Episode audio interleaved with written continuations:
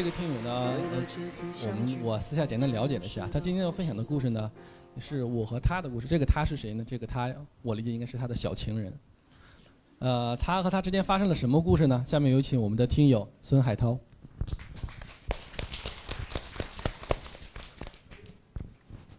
嗯 大家下午好啊，那个非常高兴呢，今天在这里跟各位朋友们相聚，感觉是找到了组织一样，也非常高兴能见到自由军本人。啊，我是一六年的春节吧，一个偶然机会，是刚下了那个喜马拉雅 APP，然后第一次进去就碰见了无限就无限自由这个节目，喜马拉雅。然后呢，呃，这个这个照片呢是我在夏威夷拍的。是后面就是日本轰炸珍珠港那个纪念馆，是一二年的时候过去拍的。好，今天跟大家分享的主题呢是我跟她的故事。那她呢就是我的一个小情人，啊，这是我的闺女，小名呢叫依依，啊，非常可爱。呃，今年呢是三岁半，九月份上的幼儿园。嗯，我在这个群里面呢叫小涛，大家也可以叫我叫我小涛。我还有另外一个绰号叫做黑板画爸爸，可能。有部分的这个朋友在群里面见到我的画画，那是怎么回事呢？我们家是一五年这个新新搬的家，新装的修，当时呢就在我们家一整面墙里边，然后全部涂满黑板漆。为什么呢？就因为我们知道小孩愿意乱乱画画啊，他如果不在这个地方画，就拿我老婆的口红在墙上画，所以与其让他随便画，不如我们专门腾出一个地方来，然后呢画那个黑板画。最初黑板画呢，其实是给他设计的，但是发现到后来呢是给我设计的，因为我画的次数呢比他比他还要多。搬进新家之后的一次偶然机会，嗯，我们就在我啊，我在墙上就画了一个一幅画，这是第一次画画。然后呢，我女儿呢就穿上她漂亮那个公主服，在前面呢偶然的拍张照片，就是下面这张啊，非常可爱啊。然后拍完照片之后呢，我老婆就在朋友圈里边把这个照片呢。分享出去了，我们没觉得发生什么事儿，但是呢，当他再次拿手机的时候，发现是这样的，有好就是非常快啊，就是把发完之后放那儿，干件什么时候事儿回来之后就变成这样了，然后他就一条条在回复，有好多朋友去点赞、分享、跟我们去提问，然后呢，我就觉得说，哎，我说还有这么多朋友原来跟我有同样的爱好啊，说那我这个尝试是不是可以，呃，继续下去？我是不是可以画第二幅？这个就是我的装备啊，非常简单，就是粉笔。呃，另外呢，呃，我也声明，我学的专业和现在所从事的工作，跟画画没有一毛钱关系，全都是自己的兴趣爱好。之后呢，我就开始了第二幅。呃，右上角那个《海底总动员》是我的第二幅画，和女儿穿上这个这个泳衣，戴上泳帽，在这个前面拍张照片，摆了一个她喜欢的姿势。那下边这个呢是这个秋游。然后再继续，再往后呢，难度就大了，因为彩色画。呃，左上角这一幅呢是正好赶上圣诞节，所以就应景嘛，我们就画了一幅。后面的这些照片呢都是八零后的回忆，因为大家都很熟悉，基本上都是七零后、八零后的人。嗯，这是这个是哆啦 A 梦啊。当时我画完之后呢，我也我说我也试试吧，我第一次发朋友圈，然后没人回复。然后好不容易有人回复之后，问你是在哪儿拍的照片儿？我也去那个地方给我女儿排周岁。然后我就说：“我说啊，这是我自己画的。”我说完之后，后边一堆人回复了。然后这个呢是画的变形金刚。这画变形金刚的时候呢，正好赶上他们出去旅游，大概七天时间。就这七天时间，我能静下心来，自己在家里面一点点抠着这个画儿。我画了七天，大概二十个小时。从最初的打稿到最后画完，这个变形金刚应该比我还高，大概这么高吧，在整个一面墙上全部画出来。然后呢，画这个画儿这个过程中啊，嗯，中间停了三四个月，因为各种各样原因嘛，也特别忙。后边有跟大家可能有有介绍，特别忙，我就停了。停完之后呢，我就没把它当回事儿，因为只画了几幅。但是呢，过了一段时间，有人问我老婆，说你为什么不画画了？哎，我说，原来还有人在后边盯着我呢，啊，可能有这么一小撮人吧。然后我觉得这个这个事儿呢，我看来还有必要继续画下去。然后呢，就继续，上面是这个聪明一休哥，还有这个阿拉蕾，还有这个超级玛丽，啊，不是这个动漫就是这个游戏啊。这些画画完之后呢，我们打算现在是大概是七十幅吧，打算在十二幅、十二十五幅的时候呢，自己把所有照片全部打印出来，然后编辑好，做成相册，留给女儿还有家人分享。画这个画，就像自由军自由军说的，看似都是技术活儿，其实到后边全是体力活儿。为什么？就我一个人干，我老婆就一项工作，给她打扮漂漂亮亮的，拍张照片，然后剩下从擦黑板开始，到最后的擦黑板全都我的事儿。那选材，从网上找照片，找完之后呢，那个从淘宝买东西，这些衣服都是全买的，只穿一次啊，就为拍照片只穿一次。买完之后，然后呢，那个画那个这个黑板画，这黑板画少的时间四个小时，就是前面那三幅四幅，像这种的，像像这种的大概就是六到七个小时，变形金刚大概二十个小时，把画画完，然后给它打扮，打扮完之后拍照片，拍照片，这个像这种照片呢，至少是拍七十张才能有这么一种，这个我们觉得满意的。但是你知道，三岁半的小孩儿，你让他去摆摆你想要那姿势，非常难的。时间长了之后，他会不耐烦的。所以我们用各种各样的办法跟他沟通，就拍几十张照片儿，才能有一两张这样的成型的效果，其他的都已经不能看了啊。这是跟大家分享的这个分享的这个黑板画儿。好，下一个呢，分享的是这成长日记，这是我记的日记。呃，这个日记呢有两个作用，从前往后翻是把女儿的我认为非常重要的时刻全都记录下来，比如她的出生，第一次打疫苗，然后第一次开口叫爸爸，然后第一次这个吃这个辅食，第一次站立，第一次行走，等等等等吧。然后这些重要时刻呢，我全记下来。这个这么记的好处是什么呢？是因为很简单，你可能就只记一句话就没问题了。如果你写通篇写那种日记，这个后面会有啊，很麻烦的，你坚持不下来的。这种方法我能坚持下来。然后这是日记的从后往前翻的第二个功能，就是读书，读书记录。从他大概四个月开始的第一次读书，叫《晚安月亮》，可能有小孩的那个父母应该读过这本书。从那本书开始，到现在为止读了三百本整，正好三百本。那所有的这书全部记下来。我们家不论是买书、租书，还是这个去外边借书，回来之后的第一件事儿先登记，这也是我的工作啊，全部登记。登记完之后呢，再给他看。然后这个看那些书呢，然后这个有中文的，还有英文的，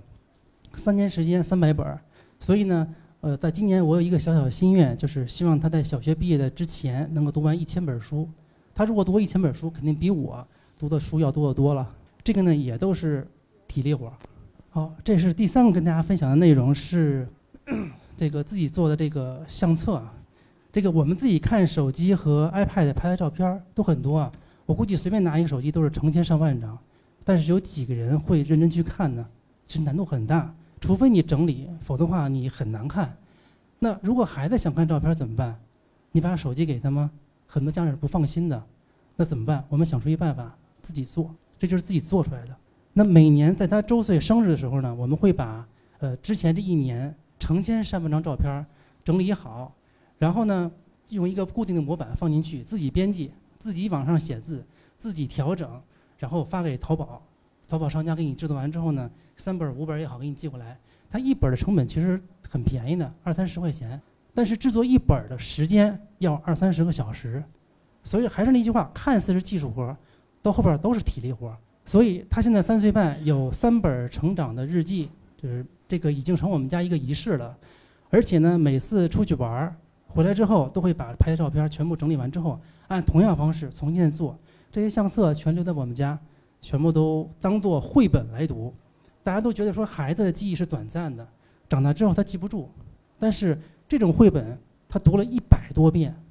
他是能记住里边的很多细节的。有些细节我们都忘了。你过两年之后提醒他，他说我还记得，但是他不是这么说啊，他是能给你说出里边具体的环节，因为这些事情都跟他有关系，所以他听这个故事就是听他自己的事情，非常感兴趣，所以这个呢，给大家也是一个小小的这个建议，如果说有孩子家庭可以尝试一下，效果非常的好，而且是一个非常好的亲子活动，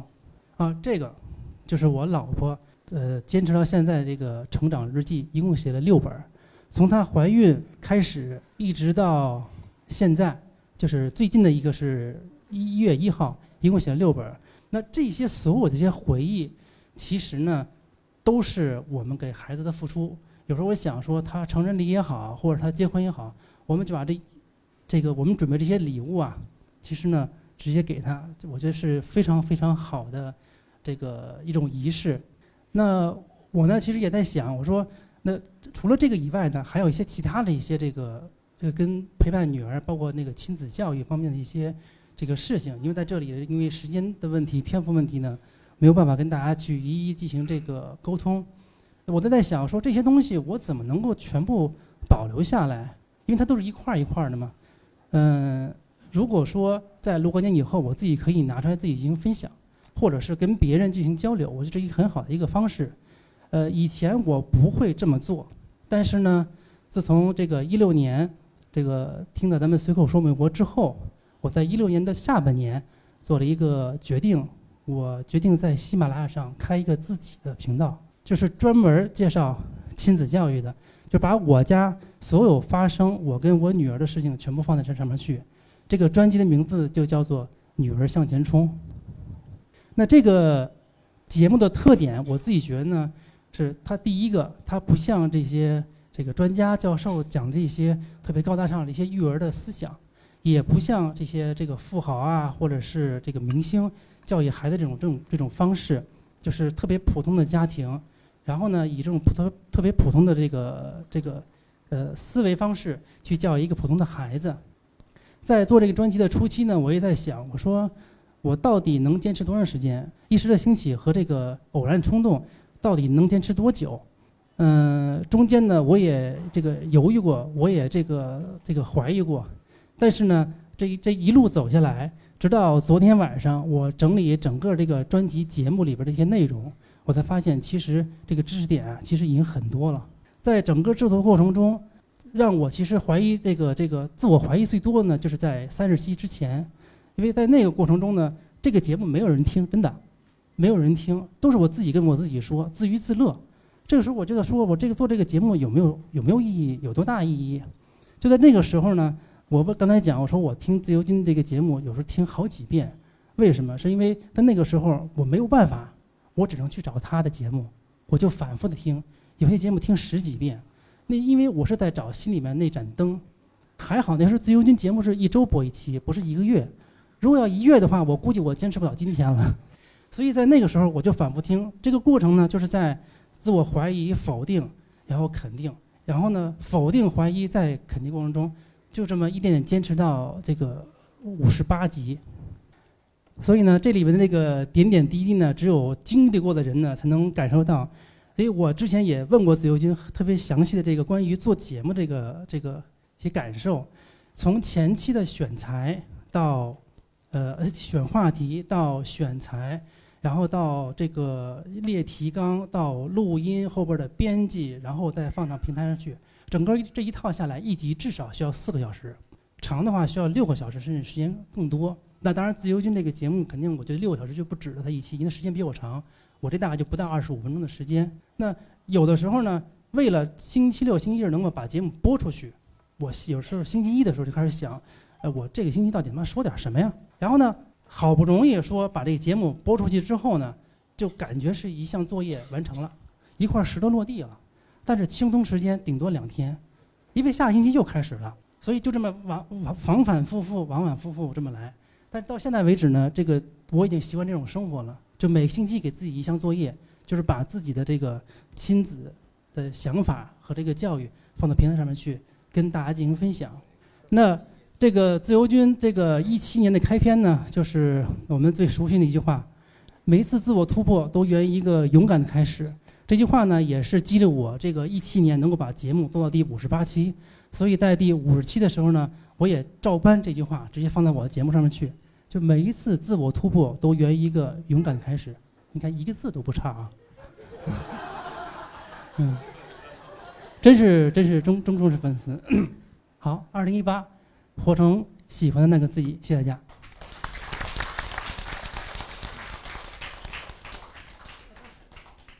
呃，确实哈，这个好几个听友，包括有做音频节目的，有写博客的，我曾经有我印象比较深的有一些，我就我就可以把它说出来，就是比如说像他的这个，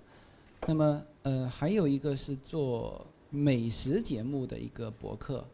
他也是当时不知道做什么，然后听了我的节目，哎，他觉得自己擅长做饭啊，然后就开始，据说他现在。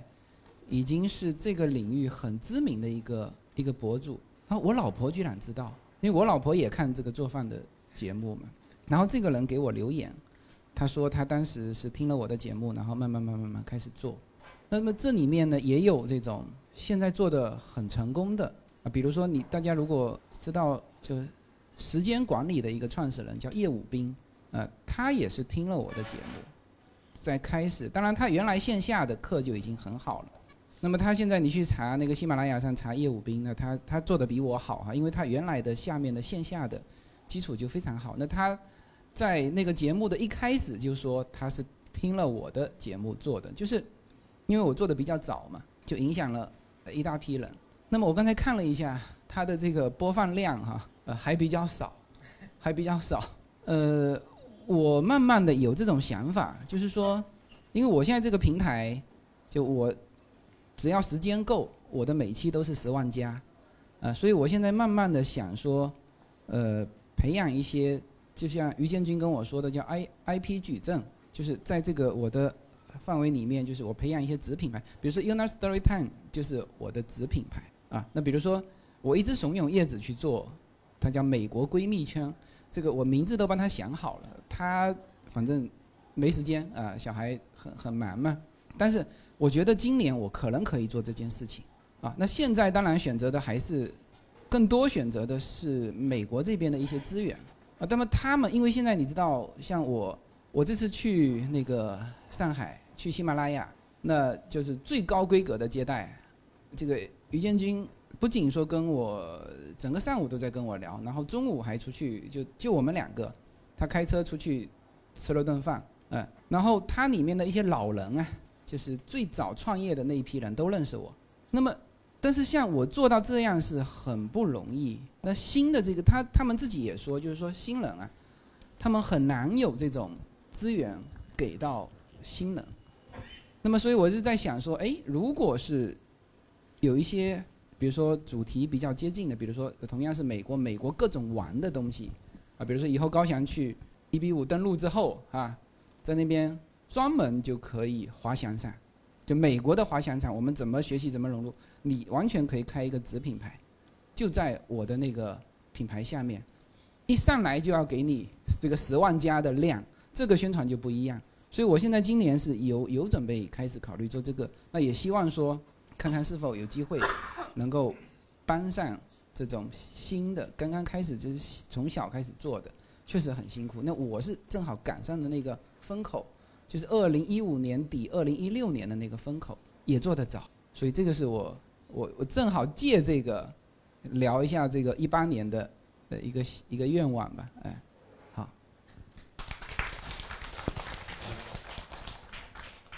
哎，刚才发言的这个 Robin，欢迎 Robin 给我们带来他的自我介绍以及分享。哎，好，谢谢大家，我是 Robin，谢谢。那个，我先那个。这个 PPT 跟前几位那个大师，然后做的稍微有点那个仓促啊，因为年底，然后再冲 KPI，然后确确实实是没有太多的时间。就是我主要谈一下我自己，做一个简单的介绍，然后还有就是我对自由哥还有随口说美国这个节目，包括对咱们线下聚会的一个一个感受吧。大概是几年前记不清了，然后我就呃下了喜马拉雅。在旅行频道，然后那个找到了自由军的这个随口说美国的这个节目，然后从那个时候就一直一直开始听，就是我从一个宝爸的一个角度，然后去聊一下这个随口说美国吧。呃，自由哥给我的印象呢，就是像一个邻居家的大哥哥一样，他会娓娓道来，不会像就要么就是。特别装，然后就是朋友圈发一些好的，其实背后的一些具体的实施规则，包括还有背后的一些辛酸，包括他去做抉择时候的那些痛苦点，他都没有说。大家都是希希望那个把好的一面展现给大家，但是自由哥不一样，自由哥他会，他就是给人一种那种聪明人在一起说实话的感觉，他会把这个每个事件然后分析的特别透彻，让我们有一个参考。就包括自由哥去讲那个赴美生子的那个事的时候。其实我一开始也跟同事去聊过，去要一个美保，然后去，去去想，因为我是外地人嘛，我没有北京户口。但是呢，具体实施起来，然后有几个重要的几个因素，然后导致我这个没有时间，或者说一些一些原因放弃了。但是有了自由哥，包括以后线下有了于大哥这样的这样的人，我们可以一起交流。我觉得这就是我对自由哥。包括我们线下聚会的那个一个简单的分享，谢谢大家。呃，借着咱们这个 Robin 的分享，我有一个问题要问一下自由军。他上一期节目被下架，就是那个比特币被下架，但是呢，后来又又重新又上了那个台，上了那个平台。我就想问一下，上之前和上之后做了哪些改变？没有改变。呃，没有任何改变。没有，没有，没有，没，没有了。就那一期是比较特殊的哈。我现在告诉你哈，我所有上上去的节目，我都没有做任何改变。我有的就是硬上，就是他帮我下架了是吧？我换一个题目再上。哦，但是这种动作也只有也只有两三期。那现在不存在这个问题，为什么哈？现在是我的节目是特殊照顾，就是审核部门不能下架，他必须走程序。跨部门作业才能下架我的节目，知道吗？所以现在我的节目基本上在喜马拉雅不会被下架了。好，那我们看下一位听友。我就是做一个那个简单的自我介绍吧，我也没有，因为我刚才听了好多刚才的听友分享的特别精彩啊，然后啊我也很羡慕。但是呢，我自己可能没有那么多的那那那么多的那个就是料吧，我很简单，啊，因为我，呃，我在群里的名字是叫丽，然后呢，呃，我是在金融机构工作，然后工作了大概就是二十二十多年吧，基本上的生活就是两点一线，很很很很简单，然后。就是可能中间也有一些变化，呃，然后呢，就是为什么说呃关注这个随口说美国这个节目呢？就原来我是比较喜欢旅游，然后去过美国的呃东部和西部两边都去过，但是单单的只是旅游，就对美国的就是更深的了解就很少。呃，然后另外呢，加上自己的孩子现在在国际学校上学，以后大学是，呃，会去美国上大学，嗯，然后就是基于这种动力吧，然后我就在去年就在那个喜马拉雅上，就是选择这个自由军的节目，我也听过呃其他人在讲美国，然后听了几听了一点儿就不想再听了，然后但是自由军的这个节目呢就。就就一直一直呃一直坚持去听，然后也给也也给我很多启发。其实我从骨子里还是想想有一些改变的，呃，但是一直没有这样的机会，呃，所以呢想过来跟自由军交流一下，跟大家交流一下，啊，认识大家，就这样，很简单，谢谢大家。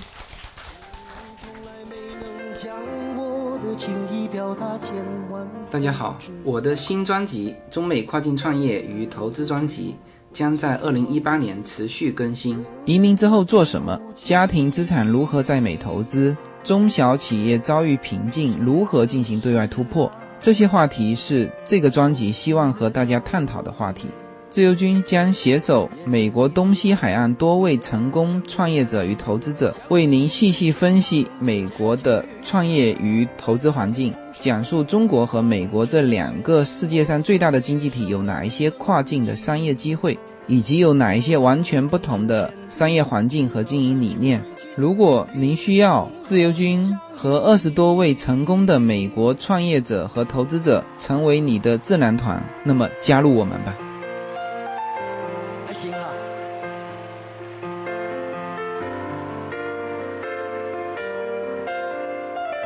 接下来这位听友的这个图片已经在屏幕上放了很久了。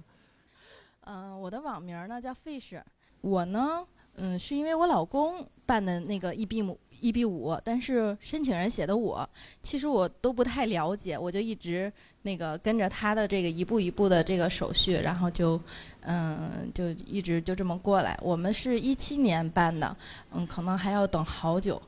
嗯，刚跟群里的人交流了一下，他们可能明年就去了。然后我突然觉得有点忐忑，不知道去那儿应该干什么。然后我就听大家分享，然后我到那儿可能是一个什么样的状态。我本身呢是一个那个软件设计师，我是在建筑行业，嗯，所以嗯想了想，我在那边要不然给别人做图，然后或者或者干点什么，在这个排期呃等待的这个时间里学一些什么东西。我总体来说呢，我就是一个特别喜欢在不冷不热的天气里干一些不咸不淡的事儿。比如上次去那个，呃，跟我老公去那个 L A，老公说 L A 的天气特别合适，特不冷不热，特别好，然后不湿也不干，适合你这样的人。但是我去那儿之后，我觉得太热了。我老公说今天去哪儿哪儿看房，去银行办个银行卡，我就会说我不想出门，这个这个地儿不适合我。然后。他说：“那只好下次来，然后再去看看这个哪里适合适合我这样的人生长。所以我现在了解到的东西也不多，就没法给大家分享太多，就给大家介绍一下我自己了。就到这儿。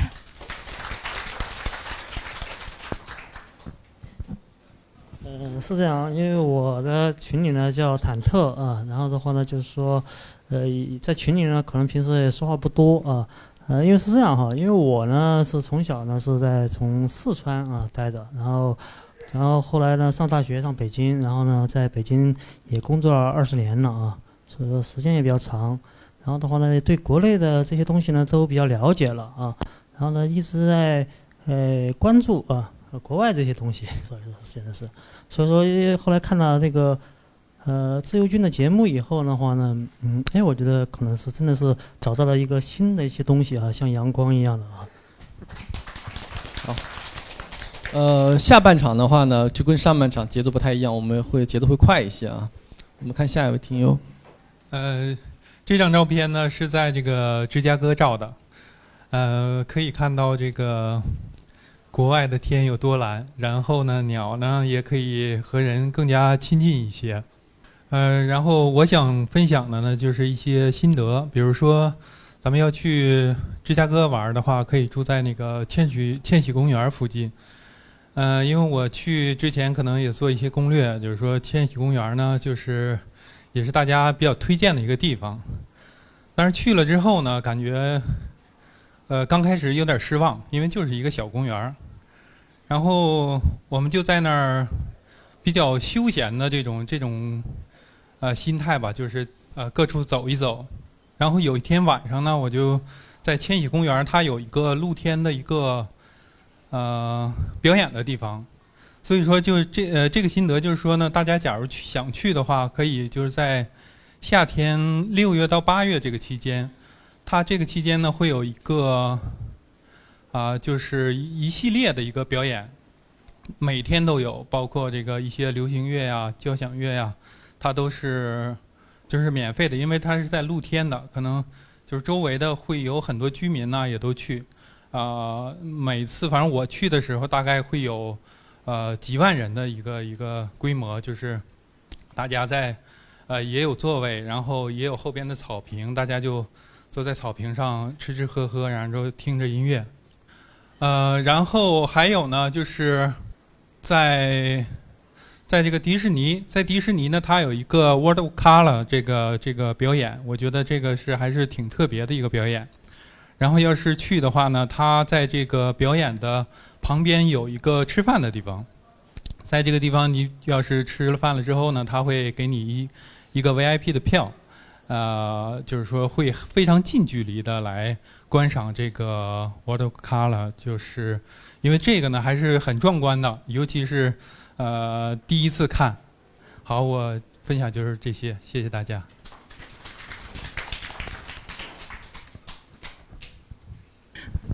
呃，大家好，嗯，首先感谢自由军，感谢那个海强，呃，让我今天认识这么多朋友。其实我也没有什么好分享的，因为上美国匆匆去匆匆回，也没有什么，就是日常琐事。我这个照片是因为我今年八月就要上美国了，我感觉我在北京以后不可能常年这么待在这儿了，我得学学祖国的文化。然后我比较喜欢道教，我就是学的道家的，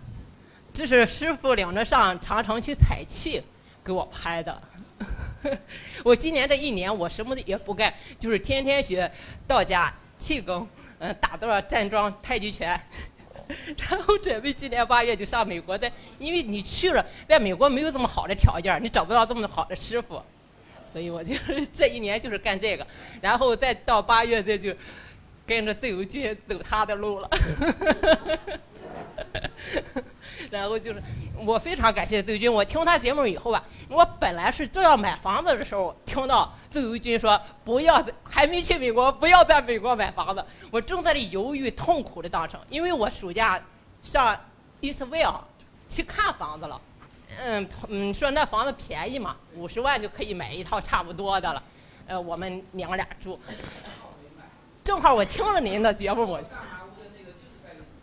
啊，我听您说了，听您说了，然后我很性情，我说这个节目对我来说，真是指明，指指明我的一条道路，就是包括学车了，嗯，开车在美国了，这些对我来说太适应了，因为我八月份就要去，我所以我去那暑假陪孩子，正好在那夏令营。就这些事都做了嘛，也看房子了。回来人家打电话问我要不要房子，正好听您的节目，啊，我说我不要了，我等着先买了车，我弄了信用卡，信用有信用了，我再慢慢的跟着自由军学，我也再去。所以说我以后要跟着您的脚步走。好了，我就分享。啊，下一个听友应该是 Jonna。大家好，我叫那个 Joanna。然后呢，这样子的，我是二零一六年在喜马拉雅听到自由军的随口说美国。我觉得二零一六年呢，我是觉得我是在心目中呢，我觉得我是有两个人是我觉得对我的改变比较大，一个是自由军，一个是呃咱们的川普。因为在这两个人身上呢，我觉得呢，因为那个 在我的认知里边呢，是一个比较固有的一个传统的这样认知，我们就从学习好的，那我们就上大学或者再往前一步一步的去走。但是呢，我想自由军呢，他本身也不是做媒体的，也不是做播音的，但是他所呃做的节目呢，却能突破自己，有这么多听众，我觉得这是一个突破，也是我的认知的一个改变。还有呢，川普呢是。在我的认知中，也是认为当总统都是政客才能当总统。但是他呢，从一个企业的经营者能够一步跨入总统这个职职位，我所以我觉得，二零一六年，呃，我觉得这两个人是对我的改变，也是突破我对呃这个就是自由的这个认知吧。所以我非常感谢自由军，呃，也感谢川普吧。谢谢大家。那下一个听友是刘畅。哎，大家好啊，我是刘畅。呃，其实关注这个移呃移民的话，其实关注很长时间了。呃，然后后来一一直到听到自由军的这个节目，然后他的节目呢，他自己的声音是比较平和，呃，但是就非常有说服力。呃，所以再加上去年的这个冬天严重的雾霾，所以我们最后也决定是做了 UB5。啊，然后但是今年呢，这个北京的雾霾一下就走掉了，对吧？啊，但是还好自由军。也来自由军雾霾走了，但是自由军来了北京啊，所以也是继续能给到我们勇气啊。这张照片呢是之前在旧金山，应该大家可能能看出来，就在渔人码头那边吃海鲜嘛。之前也比如说要我们去一些呃东南亚或者是亚洲的国家，可能还好，呃，比如但是去这个欧洲的话，我们玩我们可能都会带着这个小小火锅自己涮羊肉吃，但是在去美国的时候，我们就没有准备这些东西啊，这个。最后是什么东西把我们救了？一个是叫 Panda，啊，就是这个中式快餐。另外呢，后来到了这个 LA 之后，我们就直奔一家中餐馆，点了几个菜，这样才觉得把命保住。我觉得大家可能都有一个想看世界的心，但是大家可能都是有一个中国味。啊，行，就是这样，谢谢大家。刘畅的分享很真实啊，咱们所有听友的分享都是基于自己本身在美国的经历。呃，下一位听友毛毛。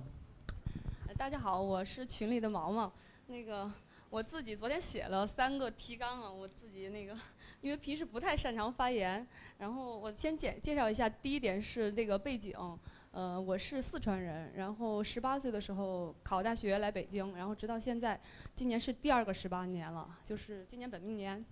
然后，对，然后在北京生了两个孩子，两个女儿，老大来了，嗯，然后我和我老公都是那个工工人孩子的家庭，但是就是这些年在。嗯，北京打拼就是自己现在经营一家公司，有那个涉及到可能体育、军工还有贸易行业，但是现在还是嗯比较艰难的一个奋斗期，还没有到达我们理想的那个平稳的那个成熟期，嗯，然后我们和美国之间的联系呢，就是因为前几年的雾霾，因为有了孩子之后呢，觉得那个健康特别重要，因为呃一到冬天孩子就咳嗽会连着好几好几个月，然后生病，嗯。后来我我们就在一呃一五年的那个冬天，就一个月时间，就是就就办了这个 EB Five，就是一点儿都不纠结就办了，然后但是没想到这个冬天好像又好了，也是。嗯，第二点对，就是这个呃讲讲一下这个照片儿，呃这照片是去年我们全家去那个美国加州自驾，从那个硅谷开到了圣地亚哥，呃右边这张照片是在圣地亚哥的。那个 Sea World，然后左边那个是在加州的十七迈那个呃那个海边拍的，然后正好在上飞机之前，我老公突然说他忘带驾照了，我不知道是不是故意的，然后后我后来我和他表妹开了三千公里，就是自驾，就俩女的换着开，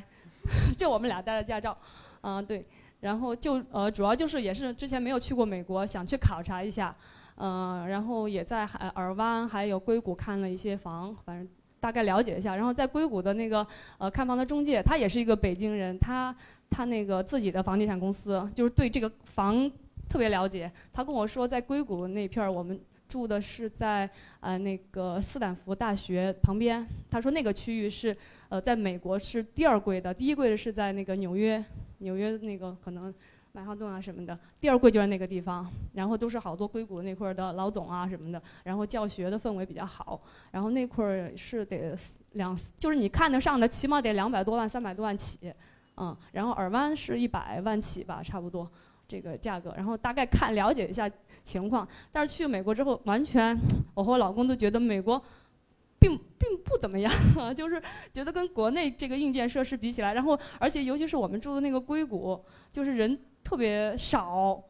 就是还不像洛杉矶可能那么那么密集，那块儿就是基本上都是白领去去 IT 公司上班的，然后回来人特别少，然后感觉出门必须要开车上高速，感觉跟这个中国这个乌压压的人这个生活情况完全不一样。因为我是比较喜欢热闹的地方，嗯，所以。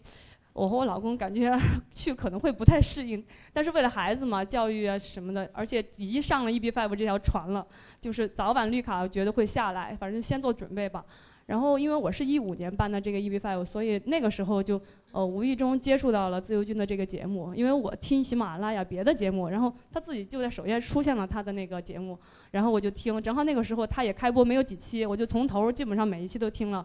呃基本上感兴趣的全部都听了，嗯。他就是他的节目特别细腻啊，讲的特别琐碎，包括小孩的教育、我们关系的，还有呃旅游啊，就是各各种话题，就是我们可以提前对这个这个美国的生活就提前了解，完全给我们打开了一个窗。我就是痴迷到呃那段时间痴迷到就是呃除了上下班开车时候会会放，还有中午吃饭的时候也会戴着耳机吃饭的时候听他节目，然后都给过完，嗯。然后这几年，随着自由军在美国时间经历越来越多，然后他的那个节目感觉深深度和广度啊都有很大的提升，包括请的一些嘉宾都是特别重量级的，所以给我们带来带来的那个收益是那个真的是收收益匪浅，就是特别感谢他。然后这一点讲完了，最后啊，对我们和美国还有一个关系，就是因为我们做的那个贸易这方面，就是要从美国进口那个设备。就是我们有一项做体育是做国内的冰场建设，因为北京这个两二零二二年的奥运冬奥会嘛，像现在体育这个冰雪比较火，然后我们承建国内的很多冰场项目，然后那个这个冰车在冰上开的那个冰车就是清冰的，呃，在它是最全球最牛的品牌就在洛杉矶，啊，所以我们从那儿进口，然后去年去看了一下他们厂工厂。啊，对，然后去聊了一下，反正就是这事还有一个关系，以后就是这方面可以做一些贸易，然后过去以后，然后第三点是，呃，讲这个主题。就是活成自己，呃，喜欢的那个自己，呃，其实这句话里边，我是呃 get 到了两个点，一个就是，嗯，咱们清不清楚，咱们喜欢的那个自己到底是一个什么样的自己？你定位好了没有？你想追求的那个目标到底是，呃，嗯，喜欢的自己到底是什什么样的自己？对，嗯，所以，嗯，这个呢，就是，呃，其实也是我。我到现在这个年龄比较迷茫，迷茫的有时候就是想未来，我应该是想要什么样的一个未来？呃，因为在很好些年前，北京还没有雾霾的时候，我老公那个时候就跟我说，呃，我们就是一定是要移民的，一定是要出去的，不能在国内。可是那个时候还小啊，然后还没有孩子，然后而且觉得自己独立能能力很差，为什么要出去受那个苦呢？根本就不想。然后那个时候 EB five。才一一年，就是有朋友就要办，然后我就去了中介，人家直接办了，人家都出去了，都已经离离婚了，女的出去了，带着孩子去，然后去完了，现在两年已经离了婚了，就是只要是男女分开去的，全都离婚了，我周围的人，所以现在要出去一定要一家人，必须一家人出去，真的是这样。然后他们就是一会儿一块儿办的，但是那时候我就是因为认识他们，然后他们办我去听，但是我根本不想移，很多周围很多，对对对。对，然后那个时候我就是去听了，然后就很被动的。他说你要我们要移民啊什么的，我说我我根本不想，我就不因为家里还是我规划比较多嘛，因为他还是很工作很忙，然后我说不想。但是后来逼到这个一五年的时候，确实北京的雾霾逼到没辙了，就是健康很重要，就是后来就是办了，办了之后，呃，但是我那个时候因为您您说的很对，就是这个人是会变化的。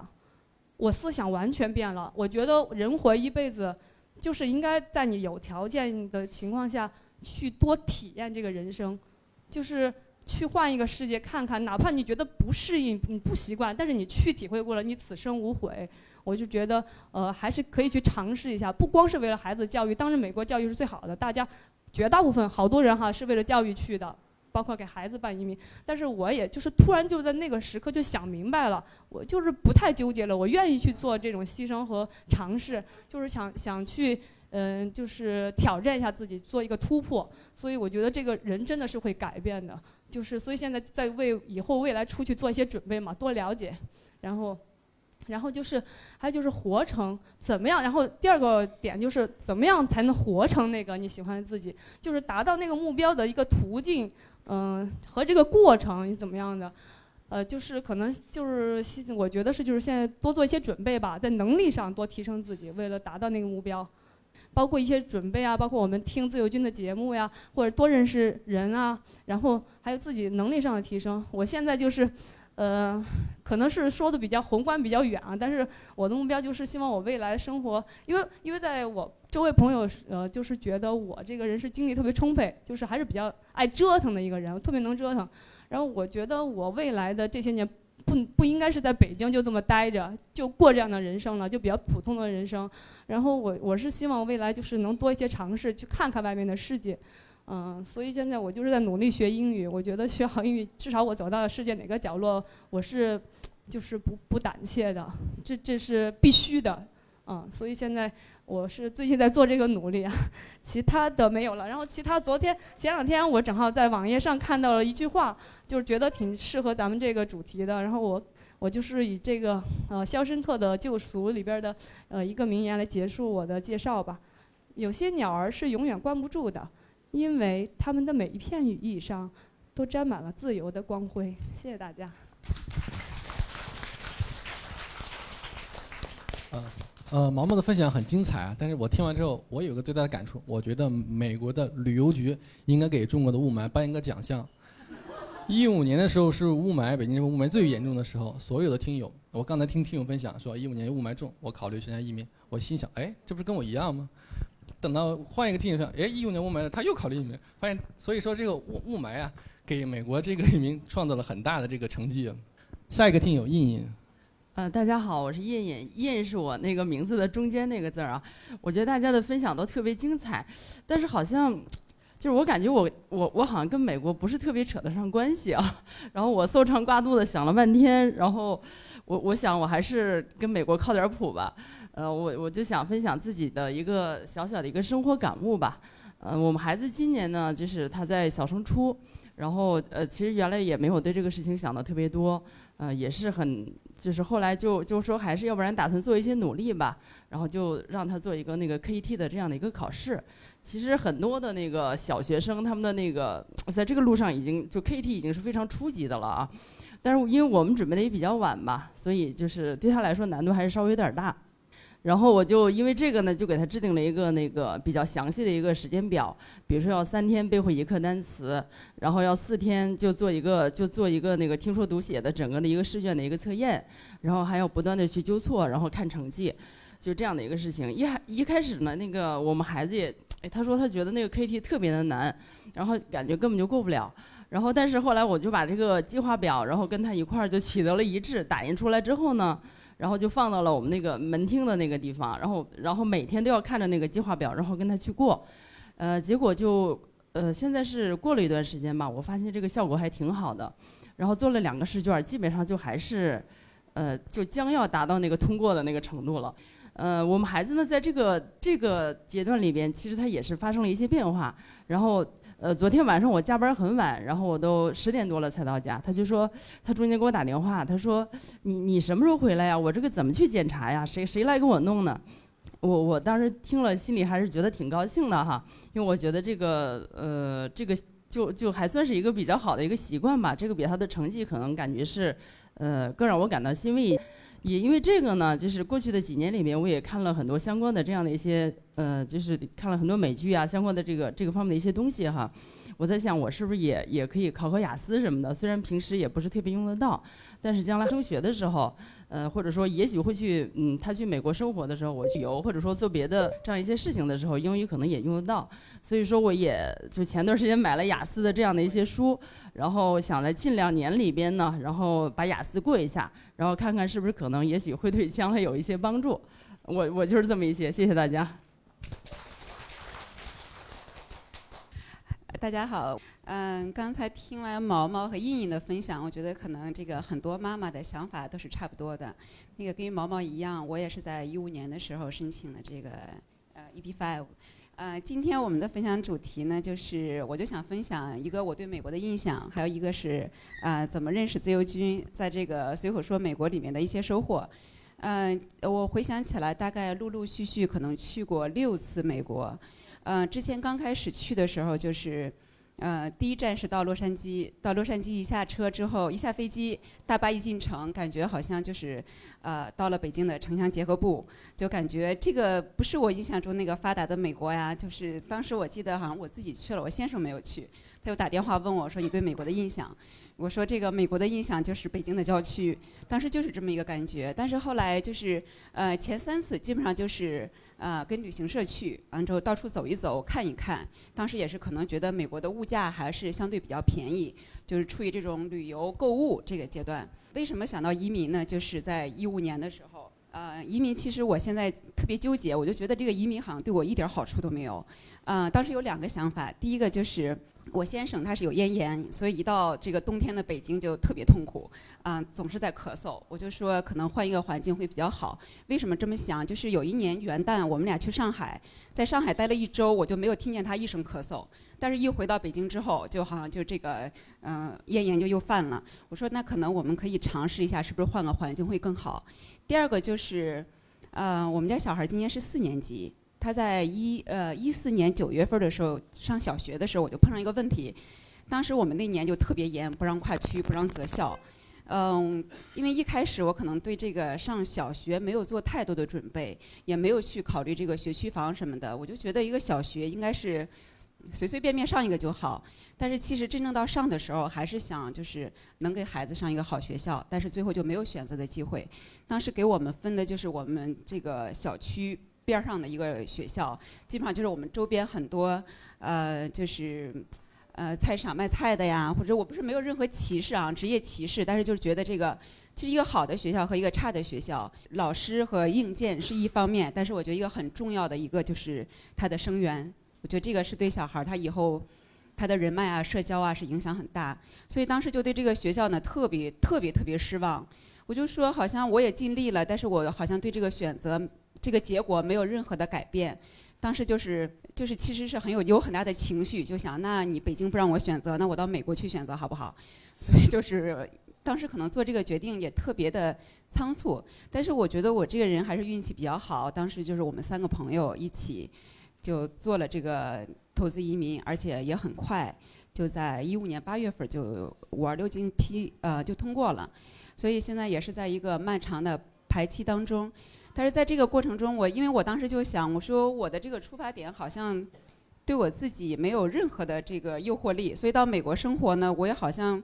不是特别的期望。嗯，后来是因为我在补建的过程中跟这个自由军我们有过一次沟通，嗯，我就通过这个节目呢，也在慢慢慢慢对美国有一个了解。嗯，后来我又去陆陆续续又去了两次美国，就不是跟着旅行社去，我就是很贴地的去。就住在美国人家里面去体验美国的生活。其实我觉得我还是有一些收获，就是去验证了自由军在节目里面说的一些呃事情是非常真实的。就比如刚才很多呃这个群友我们都提到的这个买房的问题。当时我住在这个朋友家里面，是我一个同事的孩子，他在美国研究生毕业之后，就是他先生是个美国人，所以呃我们就是去他们家里面，因为他妈妈想就是了解美国的这个。呃，买房的事情，所以我们也看了很多的这个房产，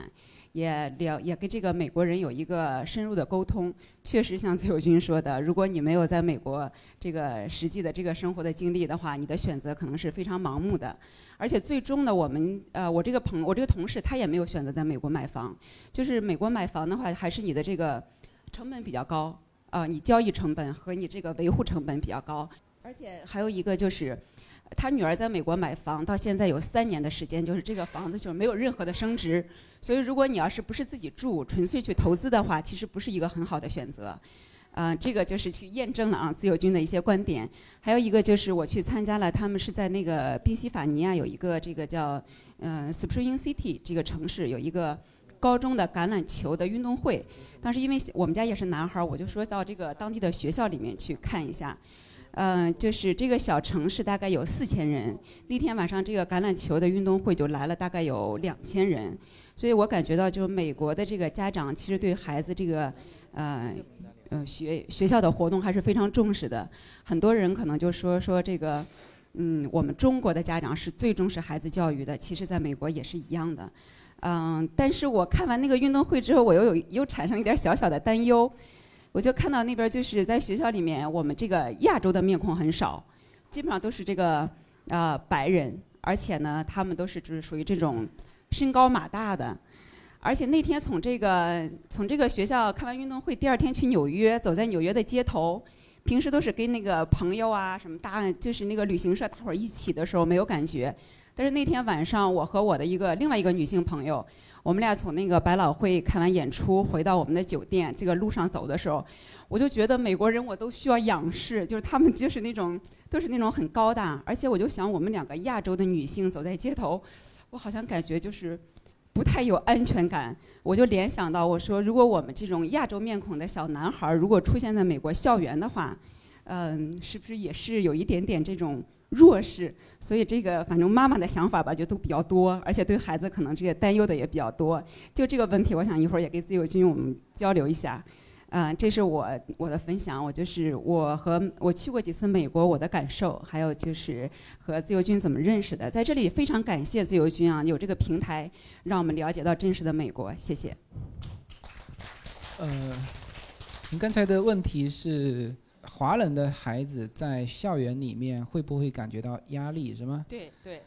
呃，是的，是的，是这样子哈，就是会的，就是美国也有校园的霸凌事件，但是他是这样，从幼儿园开始就开始教小孩，他很重视这一点，就是教小孩说，哦，你不可以，你这种行为算算霸凌，或者是算是对别人的一种呃欺负，那么他从幼儿园就开始灌输这个，那么。无论是谁有这种行为，或者被别人看到有这种行为，啊，他都会就是有这个环境舆论去约束他，这个是他们呃去做到的。那么，但是就算是这样，还会有啊，所以说美国的公立学校，因为他进来的收的这个都是按照学按照区域收的嘛，呃，公立学校呢，它就像一个社会一样，呃，你你孩子会很早的去接触到可能会被高的小孩去，但是他他不至于说，呃，很严重到那种真正的小孩子被打呀，这个不会。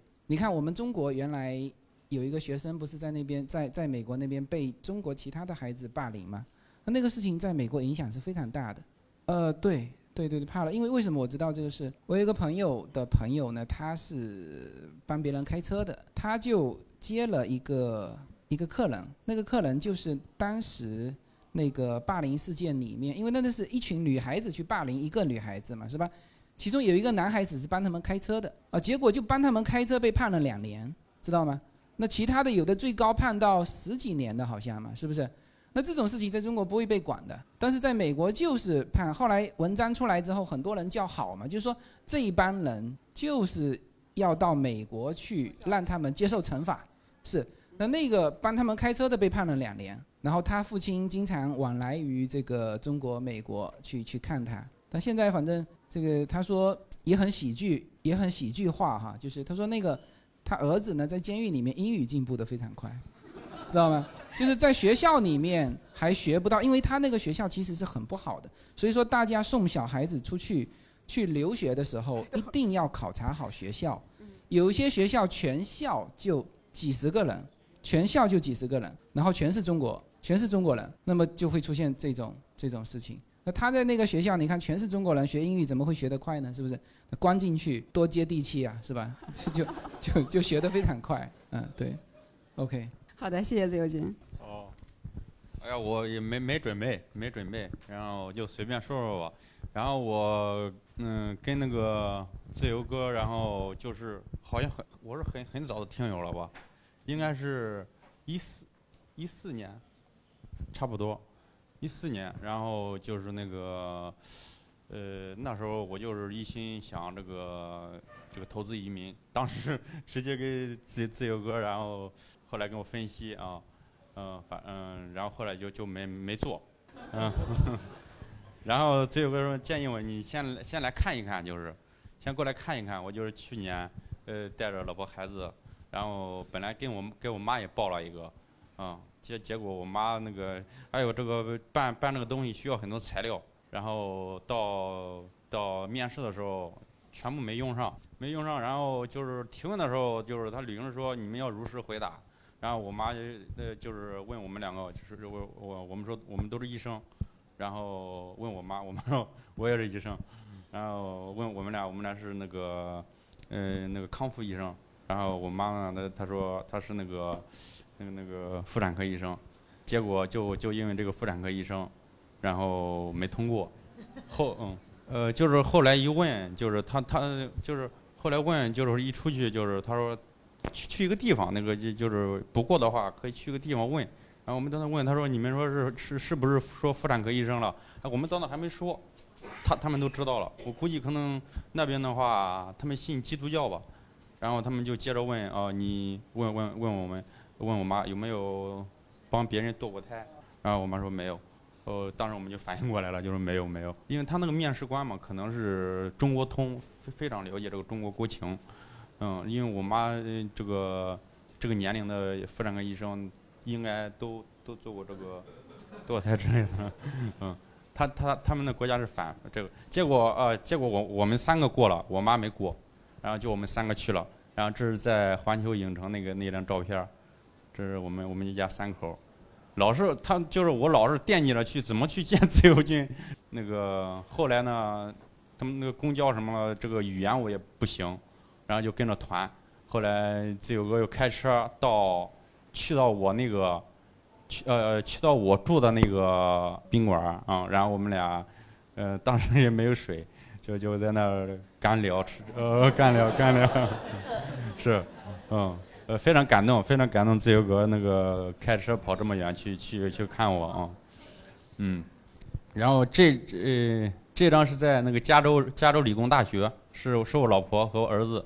你看这个我儿子笑得非常非常这个自然，非常开心。然后就是我就是考虑自己这个一个是能力，还有一个一就是这个呃生活能力，还有这个感感觉在国内呃比较安逸，比较非常安逸。我比较好奇的是，问一下，你这个图的右哦边那个竖的这会功夫的洋媳妇儿说的是你吗？啊，不是啊，对，那个是，他这个是中央四套，当时去我去我那个小小店儿，我有有个小店儿，然后去我那小店儿去采访，中央四套，然后那个时候哪一年我忘了，一六年还是一几年？因为我我我那个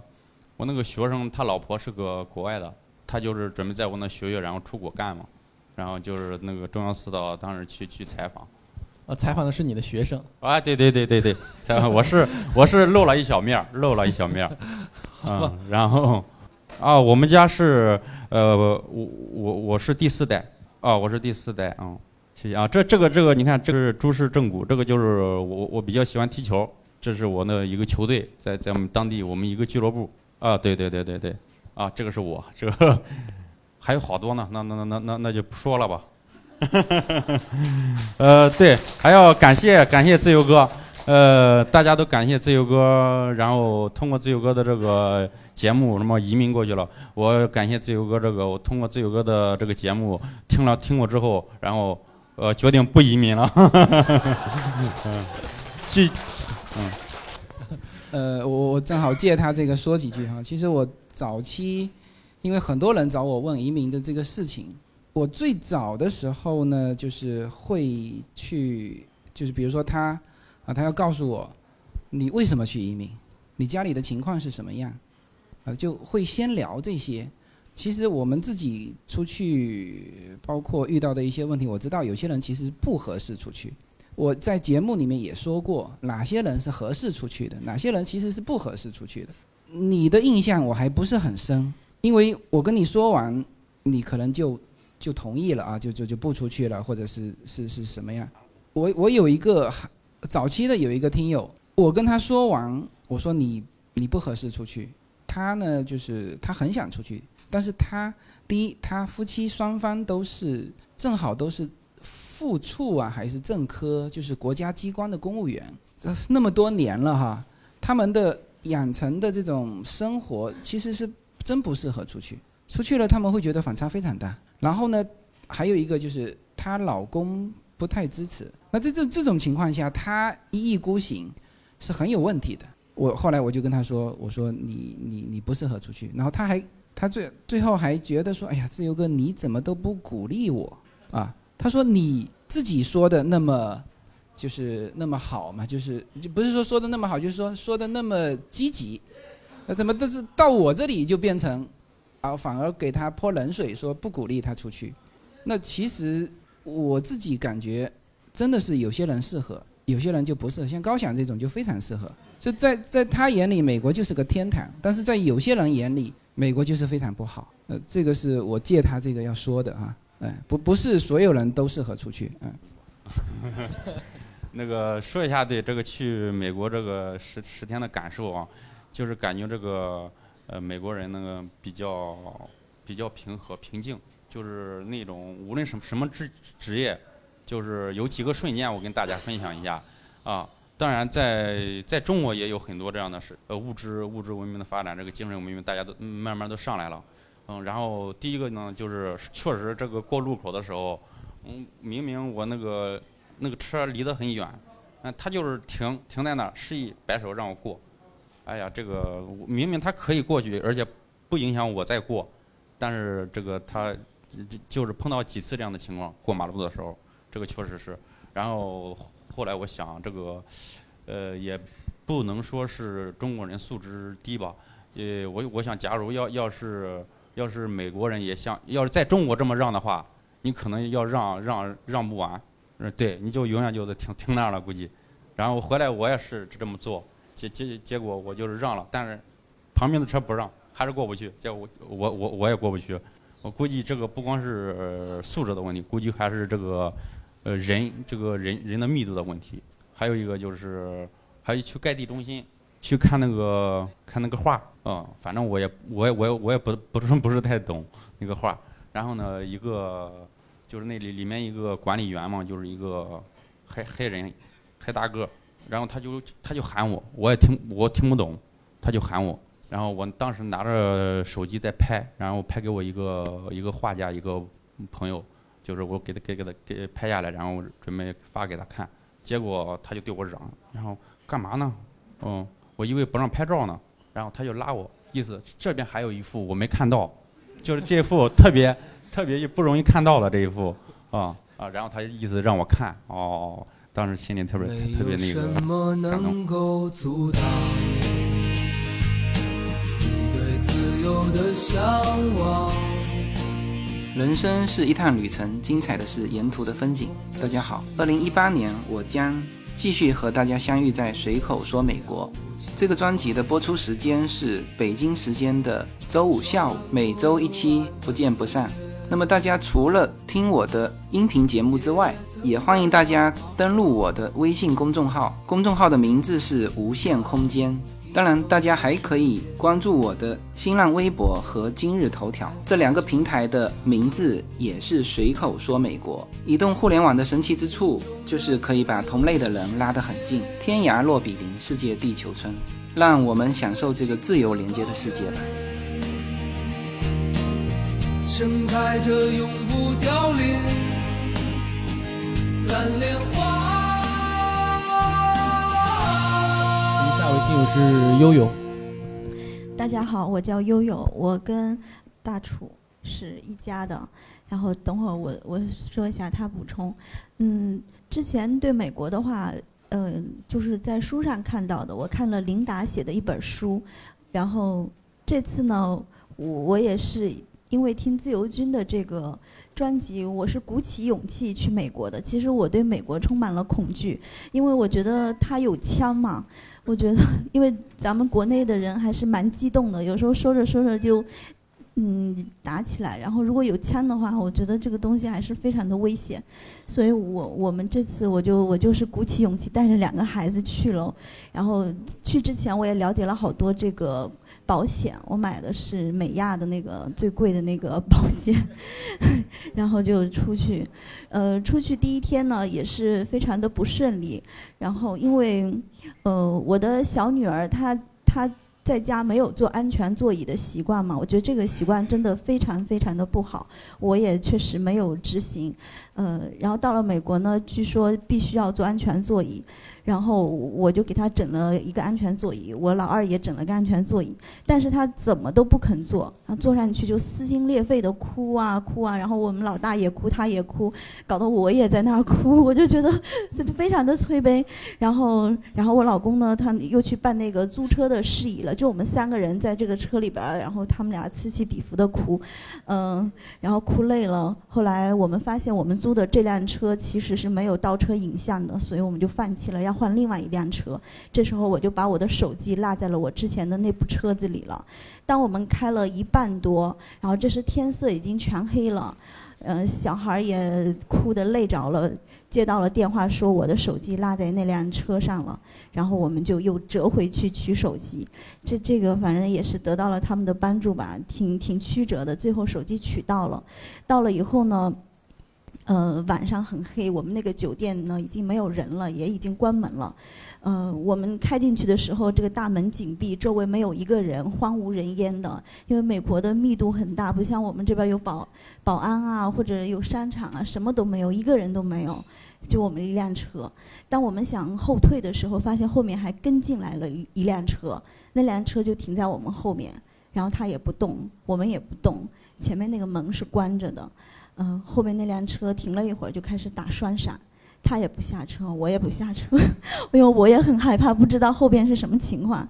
嗯，后来我想想，我还是我下车吧，毕竟我是个女的，然后怎么着也不会对他构成什么伤害。我就下车去给他敲那个车门。后来发现她也是一个女生，她也害怕下车，是个美国女生。她说她不知道怎么进这个我们住的地方。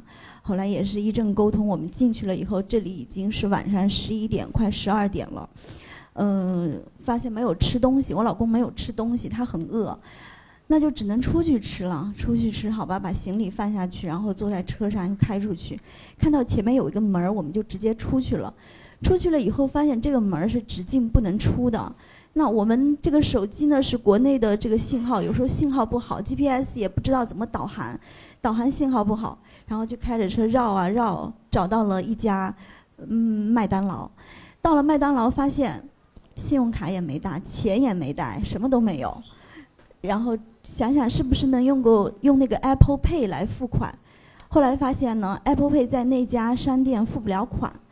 然后我们就开始，但是这时候已经点完餐了，回去取钱我们也不知道怎么找路，还得找半天。这里已经将近晚上十二点了，呃，英语感觉点菜还是有点费，有点费劲吧。他讲那个英语我也听不太懂。最后他说了一句，好像是 free 的意思。我想 free 应该是免费吧。他的意思是让我先把东西带回去，然后回来再给他钱。后来我老公说不是啊，他说这个给我们免单了，我们不用付钱，直接拿着东西就可以走了。我说这是真的还是假的？应该不至于免单吧？我说顶多是让我带回酒店，然后等会儿我回来把钱给他。后来再沟通下来，他的意思就是说这单不要钱，免费的，你们拿走吧。我说那我明天过来还钱呢？他说那个没关系，就无所谓的，你就把它拿走吧。然后我们到美国的第一天就吃了一顿免费的麦当劳，就是这其实后面呢，也就是逛环球影城啊、迪士尼什么的。但这个第一天对我的印象还是蛮深刻的。我在想，如果手机落了的话，其实咱们国内有时候也会给送过来。但是麦当劳免单的话，还这个还真是蛮出乎我的意料的。呃，还想讲一点，就是美国的治安。我们住的那个房子，它的窗户很多，然后又开得很低，其实我觉得很没有安全感啊。因为我是浙江嘛，我们老家如果一楼的话，那些窗户都是要上那个反反铁栏的，绝对没有说这么大的窗户在那儿敞着。然后那个后院儿也是随便的那个很轻的栏杆一拉，我就觉得特别没有安全感。在这样的情况下呢，有一天晚上半夜的时候。我住的那个房子的报警器突然在半夜的时候响了三声，哎呦天哪，真的吓死我了！周围周围我不知道到底有没有邻居，因为每个人都没怎么联系。响了三声以后，它突然就不停了。我想也是是那个顺其自然吧，爱怎么地怎么地，反正我还是继续睡我的，因为我已经无能为力了。后来第二天我就问那个管理人员，他说没事的，他说这里很安全。那个报警器，它直接连着警察局，如果有情况，警察会直接过来的。我在想，响了三声，他也没有过来呀。关键是，嗯，就是对美国的感觉很奇怪。我觉得这是这个国家不能用我原先的那个思维去思考它，因为你说它是个世界上唯一持枪的国家，但是它的房子却盖得那么松散哈，没有房，就是我觉得非常非常的，但是呢，它治安确实又非常好，人也很友善。嗯，我觉得对美国，我可能还是要换一种思维去解读它吧。谢谢大家。那个，我简单说一下，我是那个悠悠的老公，我叫那个我大楚，网名大楚。然后那个，嗯，我是那个做就是做软件开发的，就属于那种科技类的嘛。然后，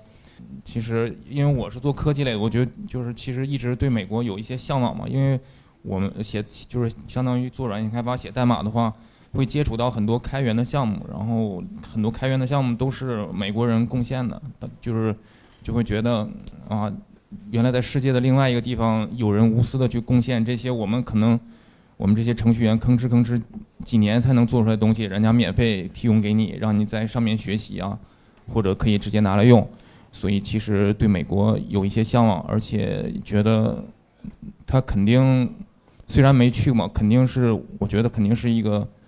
很值得一去的地方嘛。然后我原来最开始的时候是在一家那个企业上班，然后后来就是觉得那个那个工就是那个上班下班那太耗时间了，而且太死板了嘛。然后我就把那个工作辞了，然后自己现在就是开了一家那个小的软件公司，然后几个几个人，然后一起呃做做软件开发相关的事儿，然后。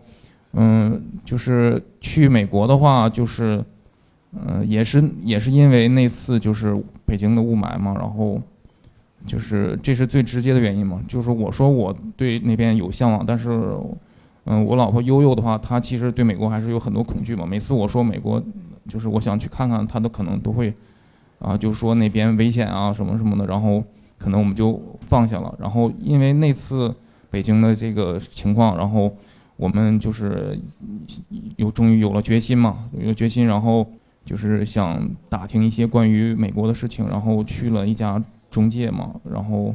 也是从那个时候就是听到了，就是那个中介那些人说，如果你们对美国有恐惧的话，你们可以听一下那个呃随口说美国呀，然后那个时候就知道了那个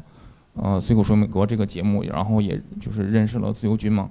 然后其实听着听着，嗯、就是也是印证了，就是自己的那种感觉嘛，就是说觉得美国确实是一个我们值得一去的地方。现在可能就是雾霾没那么严重了，可能我们也也没有说当时也没有太也没有下决心嘛，然后做这个决定，做一比五啊，然后现在反正就是这个劲儿也过了，但是自由军的节目一直在听，然后就觉得。嗯，他不光是讲美国嘛，讲到一些生活当中的点点滴滴，然后自己有的时候有郁闷了，然后听到他节目就觉感觉能产生力量吧，有感觉有同感嘛，就觉得挺好的。然后我们上次嗯、去美国就是在那个去年的十一月份，然 后去那个奥兰多，嗯、待了两个待了两个礼拜，然后嗯，我到那边的感觉就是，其实第一感觉就是两个字儿震撼，就是觉得，呃，就印证了我我内心对美国的那种想法。我就觉得，嗯，他们很很就是很无私嘛，很注重细节，然后做事就是点点滴滴的会做好，然后嗯，有一些细节吧，比如说。嗯，就是在呃我们去了那边租的车嘛，然后在路上开车，然后就就会觉得啊，美国的车好快啊，然后一开始觉得特别不适应，但是开着开着就就慢慢就适应它那个速度了，就觉得为什么我们我在美国能开那么快呢？就是因为它那个路设计的非常合理，它呃进口跟出口它都会有它都会有额外的道，不会说像比如北京这边交通，它可能路口它就直接插过来，然后。它跟那个主路就并到一起了，你就没办法去，你必须得减速才才能适应这个北京的这条。但是美国你就是一条道可以，你就是在你那条道上，你不需要并道，你可以一条道开到底。然后包括你，比如拐弯的话，它拐弯的话，美国也可以不用降速，因为它的每个拐弯它都有一个倾斜设计，就相当于它你往这边拐的话，它那个坡它就往这边有个坡，所以你不需要减，不需要过多的减速。所以就是说，呃，在那边就真的是就是。就两个礼拜嘛，就没有，就是就那个车速就就适应了它那个快速嘛，然后，而且他那边速度那么快，就我们就两个礼拜从来没有在路上看到交通事故，也没有看到交警出现，都没看到过警察，对，然后在那边的话，其实也就是说开得快的话不适应的话，我觉得在那边就是你可以快也可以慢，你慢一点的话，别人因为他那个路他那些道的话，他别人超你车还也是挺容易的。但是回来的话，我感觉还是当时真的想起来说，就是，呃，开车有点不太适应。就是说，你你在北京的话，你你慢可以，你快觉得确实很难快起来，就这种感觉吧，细节上边。然后我就说这些。呃，感谢悠悠他们夫妻俩给我们做的真实的第一次赴美旅游的这个真实的感受啊。呃，我们下一个分享的听友是。呃，大家好，我也是自由哥的老听友了。呃，没有做什么主题啊，就是有几张，去两次美国，然后算是自由行吧，然后拍了些照片儿，跟大家分享一下。第一次呢是二零一二年，呃，去那个洛杉矶看湖人队比赛。说这个，因为我从小就是那个 NBA 球迷，我记得我高中高三的时候写了篇。好像写日记吧，写的一生中要实现的十十个事情，然后其中有一个呢，就是说要跟乔丹合个影，然后呢被我室友看到了，这孙子肯定偷看我日记了，你知道？然后呢就给我们所有全班人都说了，直到现在有时候我们喝酒的时候还还吐槽我那理想，不过我也感谢他，因为就因为他老记着那九大事儿，我全忘了。我就记得要跟乔丹合个影，但是呢，乔丹退役早，所以呢就变成科比了。二零一二年的时候，其实我跟媳妇儿那会儿备孕，准备生孩子嘛，呃，准备了大概有小半年吧，没什么动静。然后我们说，是不是太紧张了呀？刚好当时好像在微博上吧，有一个组织呢，就说去看那个 NBA 球赛圣诞大餐，刚好是那个湖人队和尼克斯吧，在洛杉矶斯坦普斯球场。然后呢，我们俩就报名了。报名了以后呢，这个美签啊这些特别顺利，非常顺利，两个人都过了，就就等着了嘛。结果媳妇儿怀孕，然后刚好是两个月嘛，还多长时间？那会儿说不能坐飞机啊，反正是挺挺那个什么的，他就没去，然后我去了，我跟另外一哥们儿去了，基本上算是自由行，然后也算是实现实现了我一大愿望吧。看了一场那个科比的比赛，呃，从当时从美国回来了以后呢，感觉就是美国没以前想象中那么遥远，呃，因为以前对美国的理解就是大片儿，呃，NBA 球赛。基本上也就是体育、音乐这些这些内容，但是去完以后呢，感觉好像挺容易的啊，坐坐个飞机睡一觉，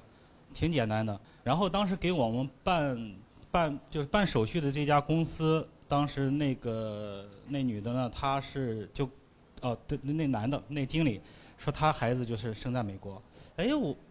我当时才知道原来还有这种操作呀，挺好。然后我就开始研究，那会儿我媳妇儿不是怀上了吗，然后我就一直鼓励她。一直动员她，但是我媳妇就是不同意。当时我都跟她真的那会儿不是签证已经办了嘛？那会儿是一一二年一一三年，其实没有没有那么严啊。我我就跟她说，我说只要你同意，咱买张机票，下个星期。当时我把所有的那个攻略呀什么这些东西，基本上全倒倒背如流，你知道吗？就为什么说倒背如流了？因为我媳妇儿最后没去，完了以后我还指导了几个人，他们去了，所以我就对这个弄得很熟。但是呢，媳妇儿一直不去，不去那也没办法。我一直动员到第三十周，因为好像三十周以后不让坐飞机了，到那儿死心了。死心了以后呢，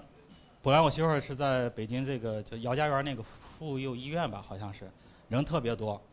然后呢，最后我就在望京找了一个那个私立医院，当时我忘了几万块钱，两万几万块钱。然后我跟我我跟他说，我说你看，咱既然去不了。其实我那会儿心里还是埋了点小扣的，还有老二呢嘛，是不是想的？我说你去不了，那么感受一下这个，就说怎么把孕妇当人吧。因为他回来告诉我说，产检的时候根本不当人，什么 B 超呀，多一句话都走人，直接上床一检查走了。所以我说，那你感受一下，把你当人吧。呃，去那个就望京那个私立医院挺好。然后呢，至少我印象最深的啊，那些从大夫到护士，张嘴闭嘴都是。啊，按照美国现在的医疗这个什么理论呀，按照现在医疗什么手段呀，这个事儿应该怎么怎样对待，怎么怎样处理？然后我其实那会儿也一直在影响他，但是没办法，这个女人固执起来，你一点办法都没有。在去一六年，一六年的十月底吧，当时呢，我们就计划去一趟夏威夷。其实去夏威夷，我心里还是留口，我说多一次美签的机会吧。其实说白了就给他，要不然你要说去海边的话，可能。海边地方多的是，但是呢，为什么选择夏威夷呢？就是我我希望说将来给他留个入境的记录，我也不知道有用没用啊，至少多个入境的记录，万一生老二呢？然后我们就去夏威夷了，那会儿小小孩都三岁多了，长大了。这是当时去夏威夷我们一块儿拍的，这是珍珠港，挺漂亮、挺好的一个地方。这个夏威夷昨天准备照片时有点仓促，其实还有一一部分照片我没有放上去，就是我们有一天。呃，自驾游嘛，租了个车，有一个计划呢，是因为夏威夷挺小，环岛环岛游，有一个地方呢，就是那个奥巴马家乡，奥巴马不是就夏威夷人嘛，奥巴去奥巴马家乡，结果迷路了，进了人家一个社区里边，进了社区里面，然后我就地图拿那谷歌地图，反正也也不认识啊，也不认识，然后就去敲门，刚好是两个老老华裔，他们应该是不知道几代人了，但是一看肯定是华裔。这大爷，这老头儿，啊，特别热心。然后呢，也没有什么地图，直接给拿出来一张便签纸，给我画了个地图，你知道吗？从他们家，然后有什么河，绕过什么山头，然后就就绕绕到那个奥巴马家了。反正我也不认识，你知道吧？就连笔画带几枚几枚跨页的，呃，然后就聊聊了半天。他们两个呢，其实也挺可怜，好像六十多岁了吧。老大爷呢是给人家修那个翻板，比如冲浪挺多的嘛，他画画嘛还是什么修翻板。没有孩子，然后呢住了一个房子，怎么说呢？说大也不算大，但是在那个地段应该是非常好的一个，因为他翻过去那条河就是奥巴马的那个，奥巴马的家乡现在也成立旅游胜地了，你知道吗？那片沙滩也是最棒的沙滩。然后呢，这老头儿当时指说旁边那个房子是中国人，意思说从你们大陆来买的这这套房子，啊，意思说还是有钱，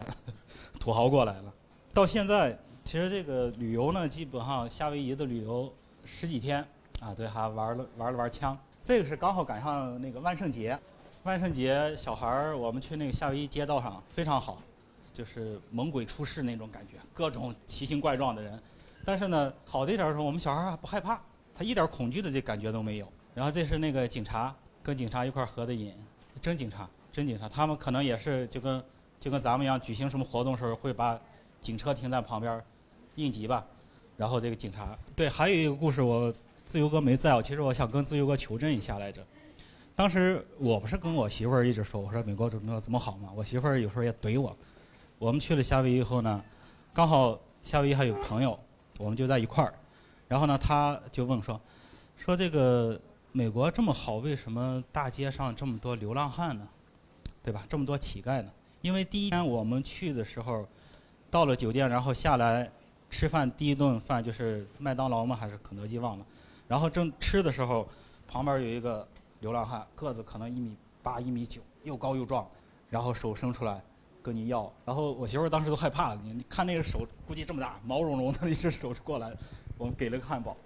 然后我媳妇儿就完了以后就问我们那朋友说说美国为这么好，为什么这么多流浪汉呢？然后我们那个朋友说他他是这么解释的，他说这个美国政府呢把全美的这个就是流浪人员呢可能登记啊，或者是征得他同意了以后呢，就把他们带到夏威夷来。如果这个人同意的话啊，因为夏威夷有有什么好处啊？第一，冻不死，常年二十七八度；第二呢，旅游的人多了以后呢，可能这个施舍呀这些给的钱多，所以这些人其实就说不会出什么生命的安全。然后到了以后呢，政府呢也会给这个流浪人员呢解解决这个工作，但是呢，有的人员呢他他不去工作，他不喜欢这个天天上班打卡，他就喜欢这种坐在街边儿一瓶啤酒跟人聊聊天儿，就喜欢这种生活。所以这件事情对我这个这个这个思维上的转变其实挺大的。哦，原来这个自就是网上不是有句话吗？说自由不是说你想干什么就干什么，自由是你不想干什么就是不干什么。所以呢，就说他们这个美国的这个让我感觉就，你不能剥夺我当乞丐的自由，我就喜欢这种生活啊，我不需要这这些东西。所以这个事情对我这个其这个就要改变。你我用了半年的积蓄，漂洋过海的来看你。随口说美国移民专辑是一个一步一步指导你实现美国梦的更加专业的一个专辑。现在在我的名字下分为专辑版和单集版，大家也可以在喜马拉雅上搜寻“随口说美国移民专辑”，你就会找到这两个专辑。相同的内容，不同的付费方式，欢迎点击。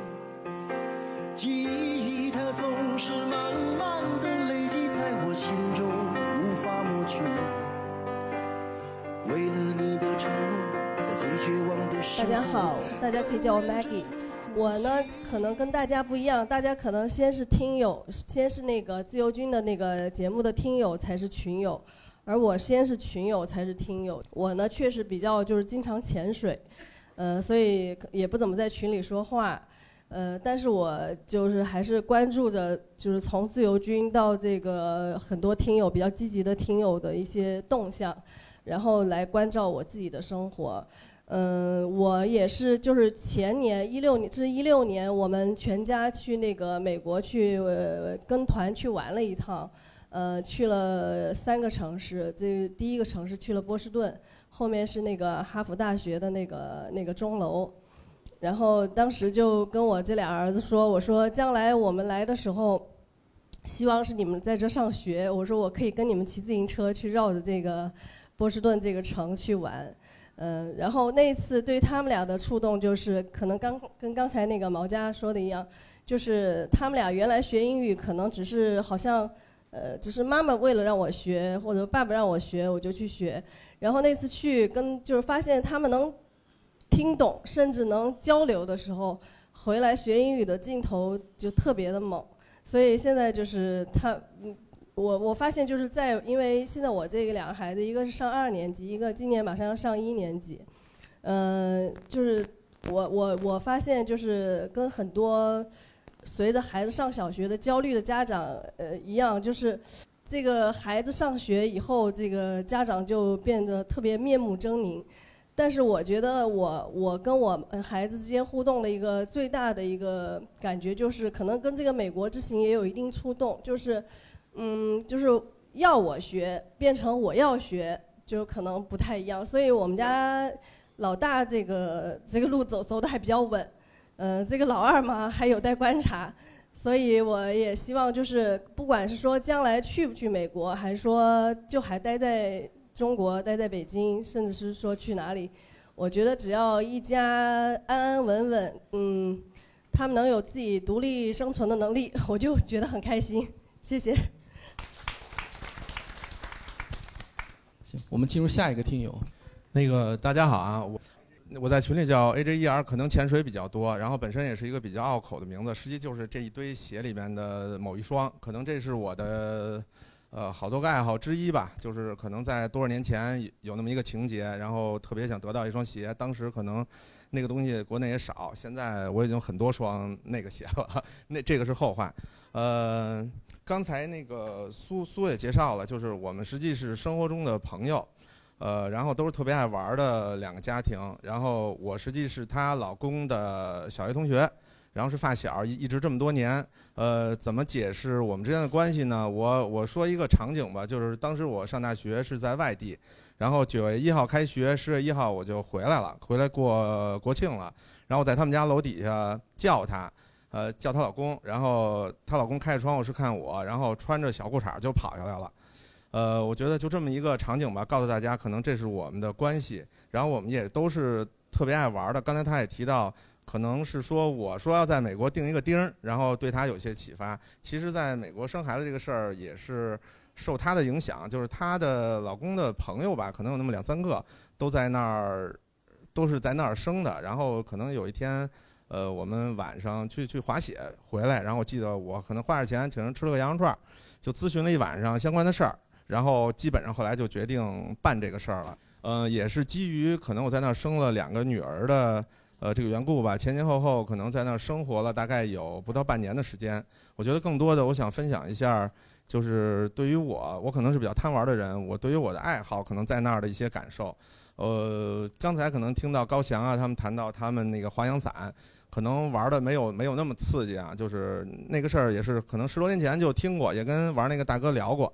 呃，还是听他说的更多都是危险的事儿，什么摔成气胸啊什么的，所以后来也一直没机会，因为身边没人玩，也一直没尝试。我本身爱好呢也特别多，就刚才比如这个说的球鞋，呃，可能有二十年了吧，就是那那。在美国的这些经验让我觉得，一就是波特兰，俄勒冈的波特兰是耐克的那个。那个厂子所在地，所以在美国你可以买到很多国内不发售的球鞋，而且呃折扣店有很多很便宜的球鞋，呃这个就不说了。然后刚才看那个哥们儿呃贴了一个摩托车，应该是哈雷，这个其实一直喜欢，但在国内一是就比如您可知道八八三十多万，但是光那个牌子现在据说已经涨到小二十了，而且各种限行啊什么的，然后也一直。没机会圆梦，但是我记得在美国开车的时候，我见过路边停过，应该是一个肥仔，呃，国内可能大概二三十万，但路边我印象中它是二手车，他那儿贴的，因为他要卖五千美金，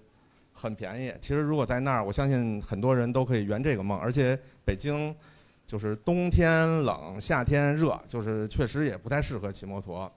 然后包括我本身还喜欢改装车，那在。其实玩鞋的人都是玩老鞋，就是好多年前的鞋。玩车的其实有好多人的情怀也是玩老车，在国内也没戏，因为要验车呀什么的，上路就被警察逮着。而在美国，我真真切切的见到好多三四十年、四五十年的老车，有的都是一老大爷开着，专门把窗户摇下来，他也觉得他特帅，我确实也觉得他特别帅。所以我觉得在那儿可以圆很多改装车迷的梦。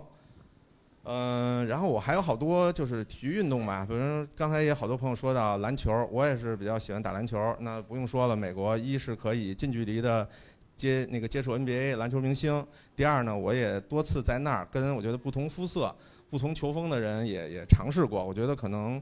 更有助于我了解美国的球那个篮球文化。我觉得真的是挺好的。还有我本身也喜欢健身，我觉得我在那儿我发现，呃，就是好多 A、B、C，你看着他们是跟咱们一样的人，但是他们练的和你国内看的那些练的人不一样。国内好像就是巨壮，但是那儿都是穿衣服不显，但一脱就特别好看。我相信还是一些方式方法的问题。包括我了解到那边好像有一叫卡尔斯的一黑人老头，也是巨有名，就是可能就是时间特别难约。包括国内的好多明星教练吧，都去那边专门可能约那么十多天的课程。然后回来就是身价倍增，因为我相信那边还是更科学，而且健身房也特别多，可能每个社区周边都会有一个，也很方便，所以大家可能往往都有那个健身的习惯。呃，然后对，就刚才我补充，刚才说到球鞋，其实我在美国还有特别好的感受，就是我经常走到街上被搭讪，更多当然是黑人哥们儿，就是他会走过来，或者说原来走的不是那个方向，但他专门冲我走过来，然后跟我说我喜欢你的球鞋。就刚开始可能不习惯，觉得还挺别扭的。后来我明白，那可能就是人家表达的文化。呃，然后我我我我个人啊，然后包括跟那个王素她老公也是好多年，我们都也玩好多极限运动，比比如滑雪，然后冬天滑雪，夏天滑水吧，反正比较折腾，也没少受伤。那个在美国也都是有很好，我还没有机会在那尝试，但是那个也都有很好的基础，很方便，然后设施比国内要要要确实也好不少。呃，包括我本人也打高尔夫球，在那边儿就是这事儿可能不太好，就是我媳妇儿这两次无论是待产的时候还是已经生完了，就是坐月的时候，我可能都溜出去了，拿着 Google，然后你们也知道特别好使，我把周边的球场找了个遍，然后挨个儿去打，就是确实感觉到不像国内可能认为是所谓的高端运动，而且我我觉得在那儿真的是全民健身运动，而且是绅士的运动，就是没人管你，也没人伺候你，呃，你需要自觉。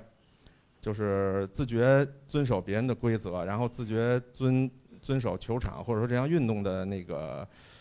呃规则吧。我觉得可能更更贴近于本身这项运动的文化，而不是现在国内那样，就专门有人伺候你，给你捡球，你你你做再过分的事儿，然后说再多的那那这个运动实际还是鼓励大家不要说谎，要要要要诚实。我觉得可能国内稍微会会有一些不太好的事情，在那边好像就会好很多。嗯，可能分享这么多就是运动经验吧。就是我觉得美国给我的感受就是，如果你是一个爱玩的人，啊，咱先不说挣钱的事儿，就是对于消费来说，你一定不会寂寞。就除了我说的这些些运动，我相信还有，比如刚才大家分享的打枪啊，啊，比如什么卡丁车呀，比如登山呀，然后各种国家公园儿，然后如果你是有孩子的话，就是比如迪士尼、环球城。然后有个六旗公园儿包括呃不远那圣地亚哥有有那个海洋公园有乐高，就是你真的够，我觉得洛杉矶至少够你玩上几年的。所以这是我个人的对于美国的一些感受，就是如果你是一个热爱生活、热爱热爱运动，然后愿意出去，不是愿不是特别宅男的人，我觉得至少洛杉矶那个城市还是。呃，挺合适的。呃，然后我本人呢是八零年的，应该是最老的一批八零后吧。虽说现在都可能九零后都已经慢慢的不提了，都在说零零后会怎么样。我也三十八岁了，马上就进入应该叫不惑之年了。但是特别遗憾或者说惭愧吧，我觉得可能对人生还存在很多疑惑。就是刚才基于我说的，可能因为了一些机缘巧合，我。在那儿生了两个孩子，然后开启了一扇门。但是刚才跟那个大姐姐聊天也是，就是与此同时，我觉得我面临我的人生面临了太多的岔路口儿。我觉得我有太多的疑惑，就是这些东西也是需要跟想想跟大家分享，或者说跟大家探讨的。就是可能通过自由军的一些节目的介绍，然后包括大家的一些分享，我觉得可能我还需要很长的时间慢慢去。想清楚，毕竟这是一个家庭，或者说我的一个人生后面的路，我该如何去面对？也所以也真是通想感谢一下自由军，包括今天这个活动组织者这么费心，真的是给大家这么一个机会。我相信坐在这儿的可能应该都是就是人生观、价值观至少是类似，或者说有一定向往的人。所以我相信通过大家充分的交流，可能把一些心中的疑惑，然后慢慢的通过时间，通过一些交流把它。呃，解开，呃，我祝福大家吧，然后也也也也也相信大家都能像今天的主席一样，就是活出一个喜欢的自己。谢谢。嗯，大家好，我的我在群里的名字是汉语拼音的秋霞。今今天呢，我感到非常幸运，在我最想了解，呃，新移民到了美国之后应该去做哪些事，能碰到什么问题的时候，呃，朋友介绍我听，呃，自由军的这个讲座，之后呢，我当我打开之后下载了，我一我一看自由军的所有的题目。就正好是我想问的，也就像给我量身制作一样。完，我就开始迫不及待的去听。在听第一期、听两期的时候，我就觉着我特别敬重、敬佩自由军的为人，因为嗯，我也会去问很多我的朋友，美国的朋友。呃，就像刚才那 Robin 说的，嗯，很多人不愿意去敞开心扉，呃，去说遇到的困难。或者遇到的问题，他他可能会分享一些很好的东西，但我可能恰恰就想了解有哪些困难，我做一些思想准备啊，所以我特别敬重这个自由军的为人，他的分享呢让我觉得特别的真实，而且是真的是呃特别真诚，知无不言，言无不尽，所以我觉得觉得自由军是有大爱情怀的人，所以我以后就是每一期都要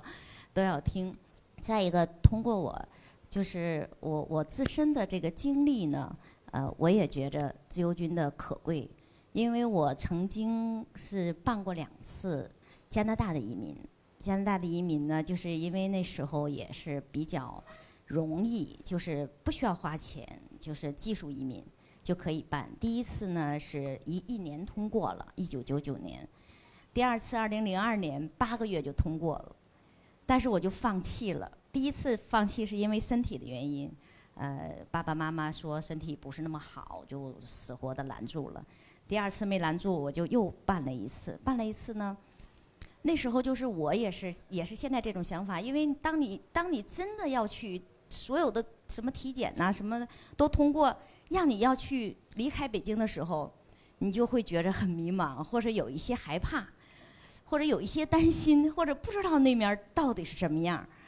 嗯，我就没有一个人。那时候零二年的时候，我我不知道在座的各位，因为我的年纪比较大。零二年的时候呢，那时候的移民就是移民到加拿大的人呢，很多就回来了。回来了就说那时候那个加拿大不容易找工作。完之后我就算了一下，我当时在北京的房子，我说我卖了能卖三十多万。我算了一下，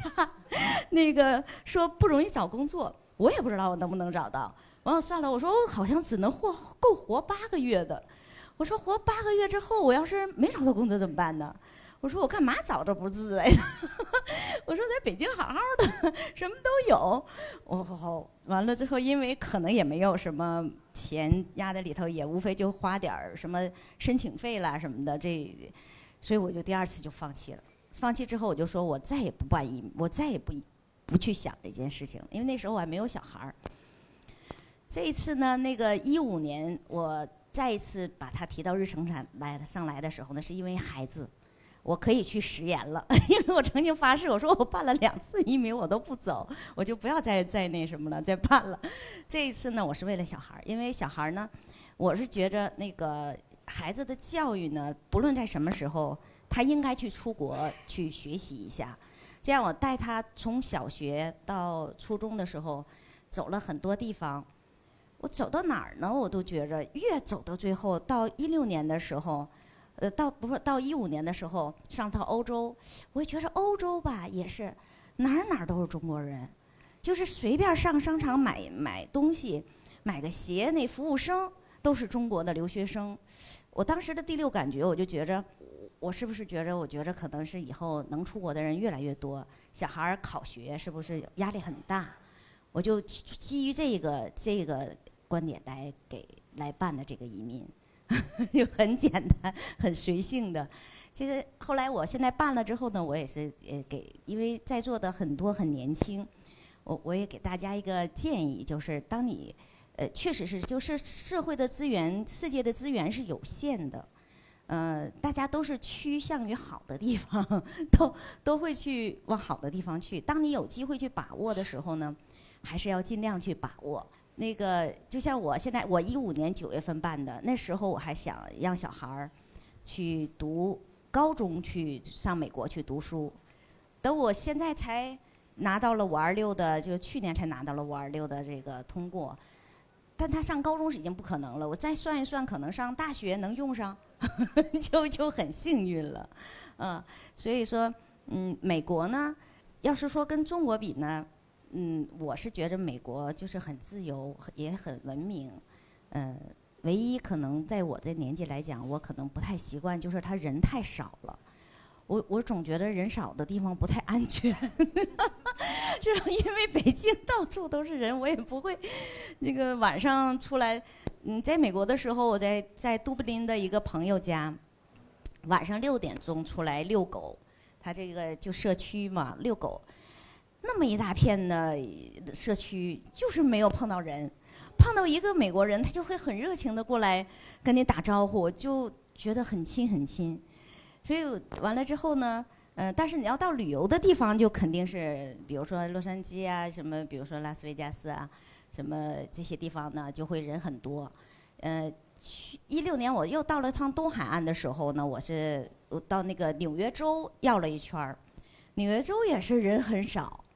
嗯，现在你看，比如说要是我，我我我现在如今天的主题是活成喜欢的那个自己，其实我自己可能内心也是。呃，比较喜欢去变化，比较喜欢去体验新鲜的生活的人，所以嗯，我可能是在呃，虽然说有那么多的那个不不喜欢或者跟北京不太相同的地方，但我觉得嗯，人生到这个节点的时候，我还是要活成我内心里头那种充实的自我，完了也为小孩儿提供一个更好的选择，嗯，就是这样，谢谢，嗯。呃，大大家好，呃，我的英文名字叫 Eric，这是我的一家，我老婆，我大女儿十三岁，我儿子十一岁，我的嗯小小女儿三岁了，啊，他是在美国出生的，啊，我是来自河南安阳的一个呃小城市，是属于三四线城市。其实我跟那个朱医生一样，有很大的家庭压力。本本身去美国赴美生子这个事情，我父母是不同意的。我们是到临临上飞机的前一天才给他们说，但是吵了一架，不是吵一架，非常的不愿意让我们过去，说万里过去又没有朋友在那儿，非常的不安全，各种负面就给我们说了一大堆。但是我们已经，我已经不听了，我已经是决定的事情，我就要做了。这好处是。回来我抱着个娃娃回来，他们老两口什么都忘了，说非非常的高兴。所以说有时候啊，真的靠自己走出这一步，一些东西你可以，比如说缓一缓，绕个弯。其实跟父母之间的沟通不是那么容易。比如说这个后来我做了移民，我也没有给父母，他们肯定是不同意的。但是去年有一天，我妈过来问我，说你弟妹想做移民了，你咋看？啊我。我纳闷了，你怎么问我这个问题？我都懵了。我说妈，你觉得咋看？呀，你弟妹和你弟要是同意的话，我也管不住啊。我说，我都隐瞒两年了，你现在你给我说个这，我说你真是我亲妈呀。有些时候，当时不同意，未必是过两年不同意。很，当然我可能是我是来自于小城市嘛，父母他们没有见识。包括我自己的见识也非常短。刚才那个妹子说要要去美国生孩子啊，在犹豫啊。其实我觉得你要考虑你的家庭到底开放不开放，是保守还是开放。如果大家你父母开放，你老公也开放，那么你可以不去。你等着下一步成熟的话，你直接移民就可以了。如果你父母啊、老公稍微有点犹豫，那你不妨去体验一下美国的赴美生子之旅。去体验一下那儿的生活，你回来才能，哎，他们包括你老公啊，才能进一步的支持你，才能成型。你想啊，赴美生子简单还是移民简单呢？肯定是移民困难一些。那你你不把不把简单的事情做了，那么你难的那个花几百万去移民，你要没有达到，就像我吧，你河南安阳一个四线小城市，拿几百万去做这个，我觉得我当时都是很大胆才做的，因为我身边就就没有这样做的。另外，我弟呢，竟然不同意，他们 他说我弟说美国不自由，我有几个朋友在美国都跟我说你别来，你不适合这里，那里不自由。所以我弟 我弟媳妇非常愿意，我弟不同意，结果就没有成。而我呢，我有个好妻子，她对我我做一些事情，她都很支持啊。我们俩一商量，行吧，只要你决定的事，我们就她就同意。所以我走很多很多道路、很多选择的时候，我妻子都默默的支持我。我觉得这一点非常的好。啊，能点下一张吗？啊，这是我们的 美宝，她名字叫安妮，其实没什么意思，因为她是河南安阳的小妮，所以简称安妮。这个意思就是你到哪里，你就是到了万里之外的美国，你也是安阳的小妮，不能忘本。我们家老三对我的人生来讲是至关重要的，因为我生活在一个四线小城市，非常的接触一些东西啊，一些呃资源都非常的少，而且我过得也非常的郁闷。像我呢，比较老实本分，老一辈儿说啊，以后长大了没出息，混不开。后来长大了，真是不吸烟不喝酒，宅男加直男，完全不好混。自从去了美国去生他以后，我才发现我原来我是一个美国心，那美国才是我需要的地，我我要生活的地方。其实我真的是非常的感谢。然后我觉得有时候人生走了一步，要勇于向前走这一步。下一站，这就我我生活的城市河南安阳。每天早起就要开车进入这个看不清的城市，一个一百万人口的小城市，雾霾全球第一，比北京还要高，北京只能排第二。虽然我在这里有公司，收入也挺可观，但是我生我老三之前呢，我生活并不快乐。我是个刚才那性格呀所致，并不快乐，总觉得有什么压抑，比如说外部环境雾霾的原因，比如说我自己内心的原因，和他们格格不入。不能说没朋友啊，我也有朋友，但是我还是以家庭为主。然后下一页，我到了美国，原来生活可以这样美，蓝天白云。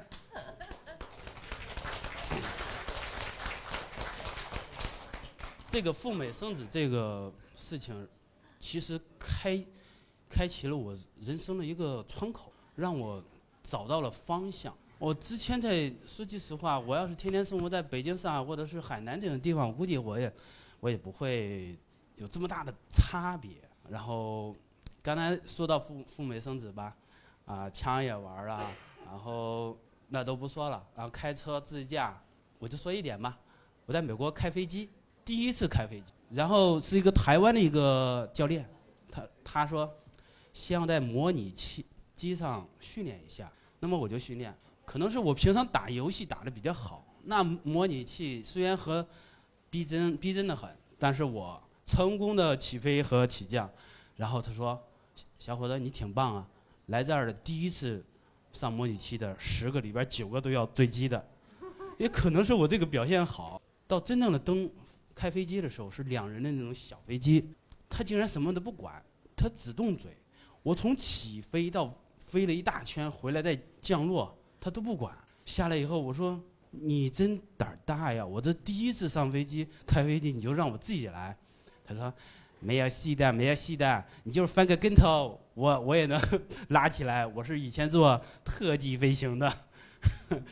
中间还有一还有一点就是门突然开了。飞机的门突然开了，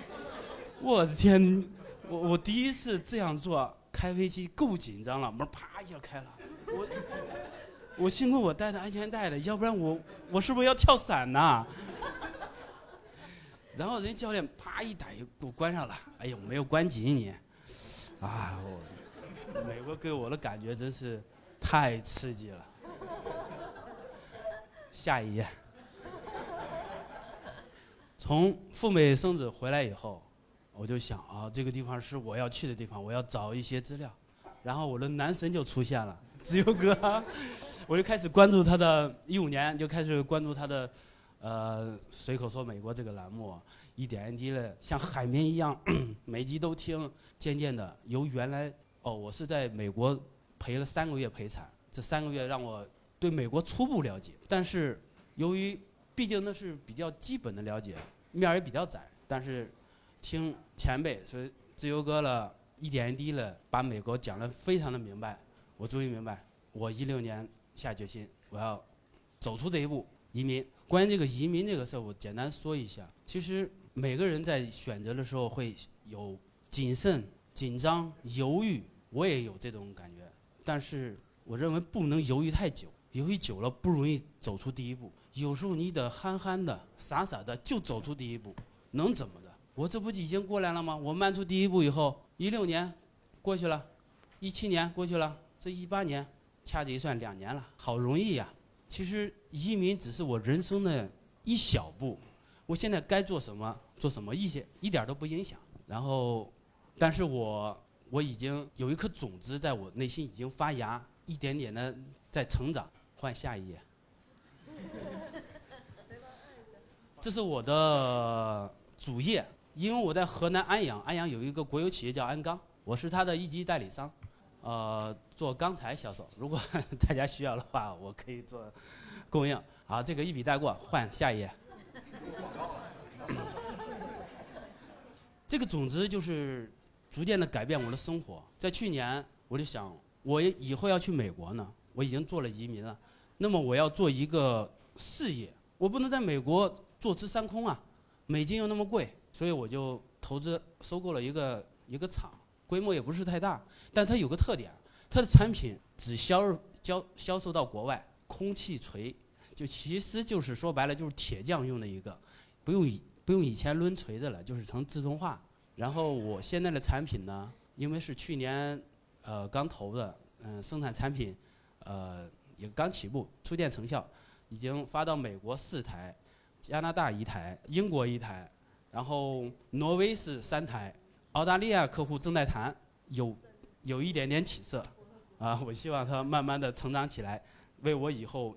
登陆美国至少能呃有一个铺垫。没有了，下一页就是 Thank you。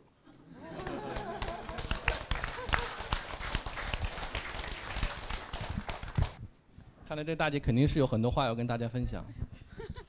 我可能是这个群里面，我是我们都是六零后的，没几个六零后吧？对，呃，六零后就将近五十了。然后我今天要讲，嗯，三个吧。一个是我的留学经，我没去过美国，但是我三十岁的时候我去英国留学五年，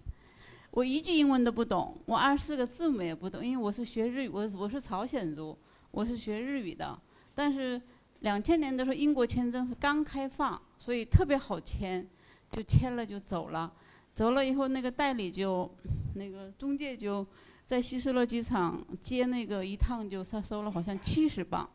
然后呢把我送到那个旅馆，就第二天怎么打电话他也不接，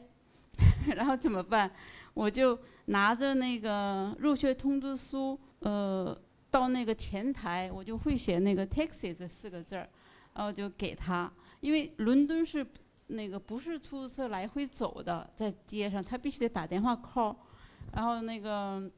旅馆的主人就帮我交了一个车，我就去学校，就开始就呃开始学英文，学英文上了几天，上了大概两个星期，因为我一个二十四个字母也不懂，然后呢开始很费劲的就跟二十岁的孩子们一起学。上了大概一个月的时候，我说不行，这个听不懂老师在说什么。然后我那时候住的那个宿舍是离那个呃学校是大概两个站地，但走路呢大概单程四十分钟。我说不行，这个因为我老师的话根本听不懂，我就开始就听那个 radio，就是单程我可以我可以嗯坐地铁上上学很近，但是呢我就走路。就是从 早晨四十分钟，晚上四十分钟，我听了将近半年的时候，一个耳朵就开了。我的单词量不大，但是我知道他的这个英语的口音，就是我能知道，就就好像耳朵就开了，然后就开始就那呃半年以后一年就那英文就突飞猛进的，就是一年半以后我就开始学那个 ACC，就注册会计师嘛，嗯，就是说。这个我我想说什么呀？就是说，完了后来我现在自己我是三个孩子，对，然后呢，嗯，孩子上学，我听好多家长说从小就学英文什么的，就是包括我们以后要去美国也好，就七零后八零后比较多，就是这个听力，就是我外语外语就是听力，听力耳朵要开，然后我们才能学语言。孩子也一样，就是你上我说你送学习班没用的，你让他先听就可以了，然后再去学文字，啊，就是这个。然后呢，就是说，嗯，你要我们要去做，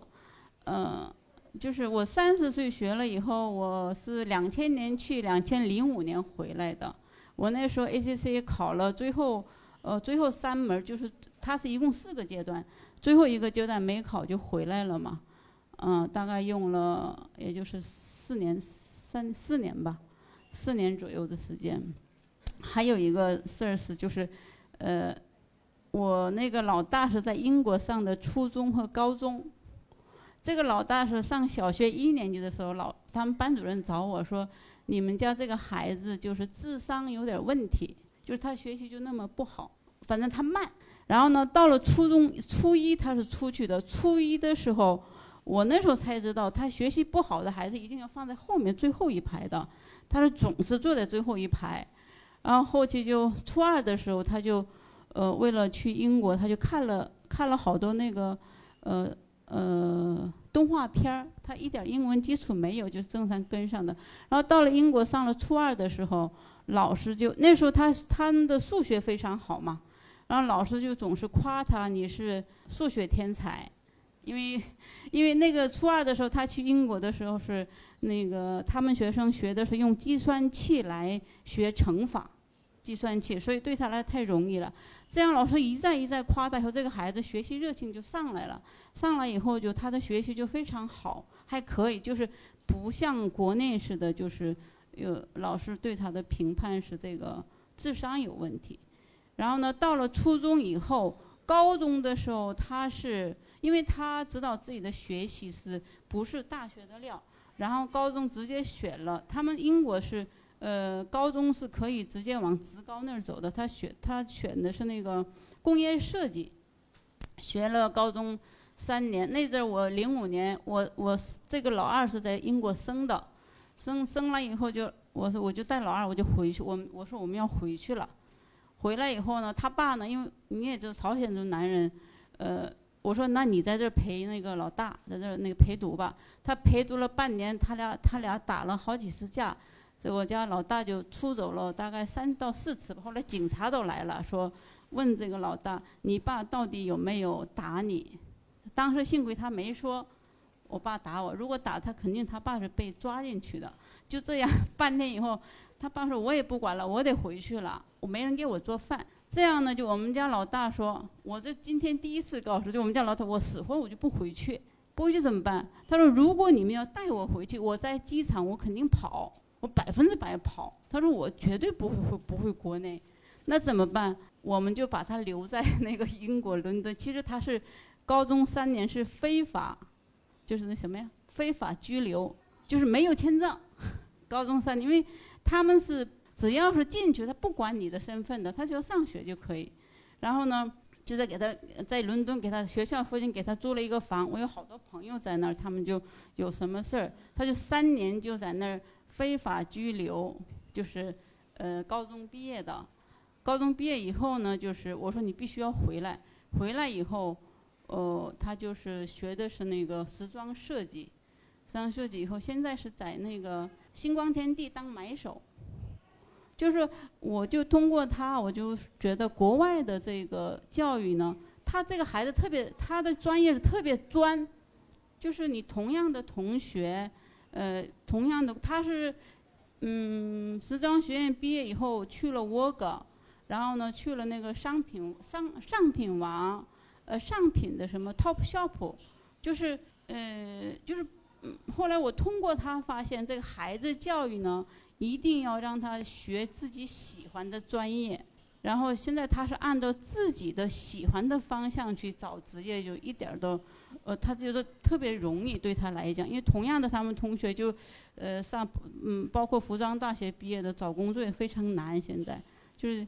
就是孩子教育方面，就是我觉得还是要专按他的兴趣来。就是我以后包括老二、老三，呃，选大学一定要让他选自己喜欢的专业，嗯，不是说。呃，非要哈佛呀什么这种的，就是这个是特别重要。就国外的教育，就是他特别呃纵容你的喜好，就从高中开始就他的高中毕业的作品是电吉他，电吉他自己买也好，怎么样也好，就是设计他自己还带着呢。现在就是英国的时候高中毕业那个设计，嗯，就是这个是孩子的教育。第三个移民呢，呃，就是 我可能跟大家不一样。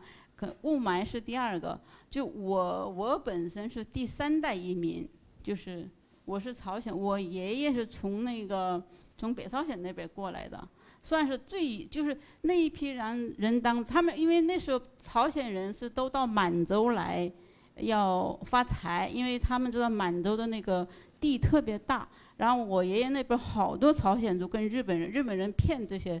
当时我们是属于日本的那个。那叫附属国嘛，就一帮人过来，然后我们经过三代移民以后，发现我现在就总结，当时好多那个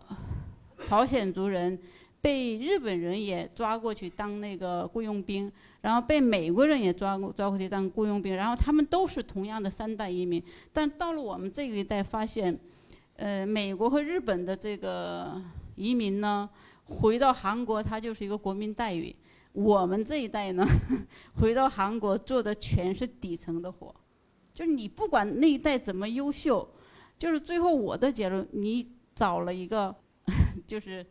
就是不同的国家，所以不是这个按你的能力来决定的，就是说不同，你日本和美国的移民就是回国，而且他们的所有的财产呢都是呃在韩国也有保留，国家都还给他们呐什么的，就是说。呃，从从我这个第三代移民的角度来讲，就是因为我爷爷选了这个国家，但当时这个国家不是这不是这个制度，是一个呃民国的时候过来的嘛，是吧？但是后期这么演变成这个制度以后，就是说我们的所有的东西没有传承性。现在回韩国也一样，韩国的好多那个东西是都有传承性的，就是在我们我们好多移民过来的人。呃，第第一代、第二代、第三代，像我们这一代是基本上都上的大学呀、专科学院呢。但是现在百分之八十的朝鲜族全回韩国了，然后全是干的是那种不是太体面的活。这个就是因为呃我们选择错了，所以说呃才导致的这个结果。所以我这个是因为呃想要移民的主要的目的，就是说不是说。呃，这个雾霾是次要的，就是从移民的角度想，就当时是我的祖，我的爷爷那一辈就选择选择的不对，呃，他整个财产呢，整个家族就不是一个级别了，就是，嗯，到美国也一样啊，这曹桥什么的，所以说，所以说这个是我要移民的呃最重要的原因，就我今天呃跟你们分享就这三点，就是说。嗯，因为我三十岁出去，呃，五年在英国，然后呢，我将来要走的可能也得五十几岁走，还得再去一趟美国，就是说没有别的，就是自己想好了就去做就行了。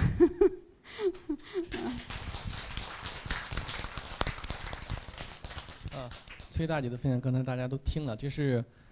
迄今为止我听的比较，就第一次听说这个朝鲜族，这就北朝鲜。它的几个几个国家的走向，然后他们将来的发展的一个趋势，我第一次听啊，今天我听了特别震撼。但是同时我要跟那个崔大姐说，这个选择是没有错的。你像那些去了日本了、去了美国了，后来又回到韩国那些那些人，你说他会享受到国民待遇？但是呢，我相信韩国，因为我们离我们比较近，很多人都去韩国去玩过。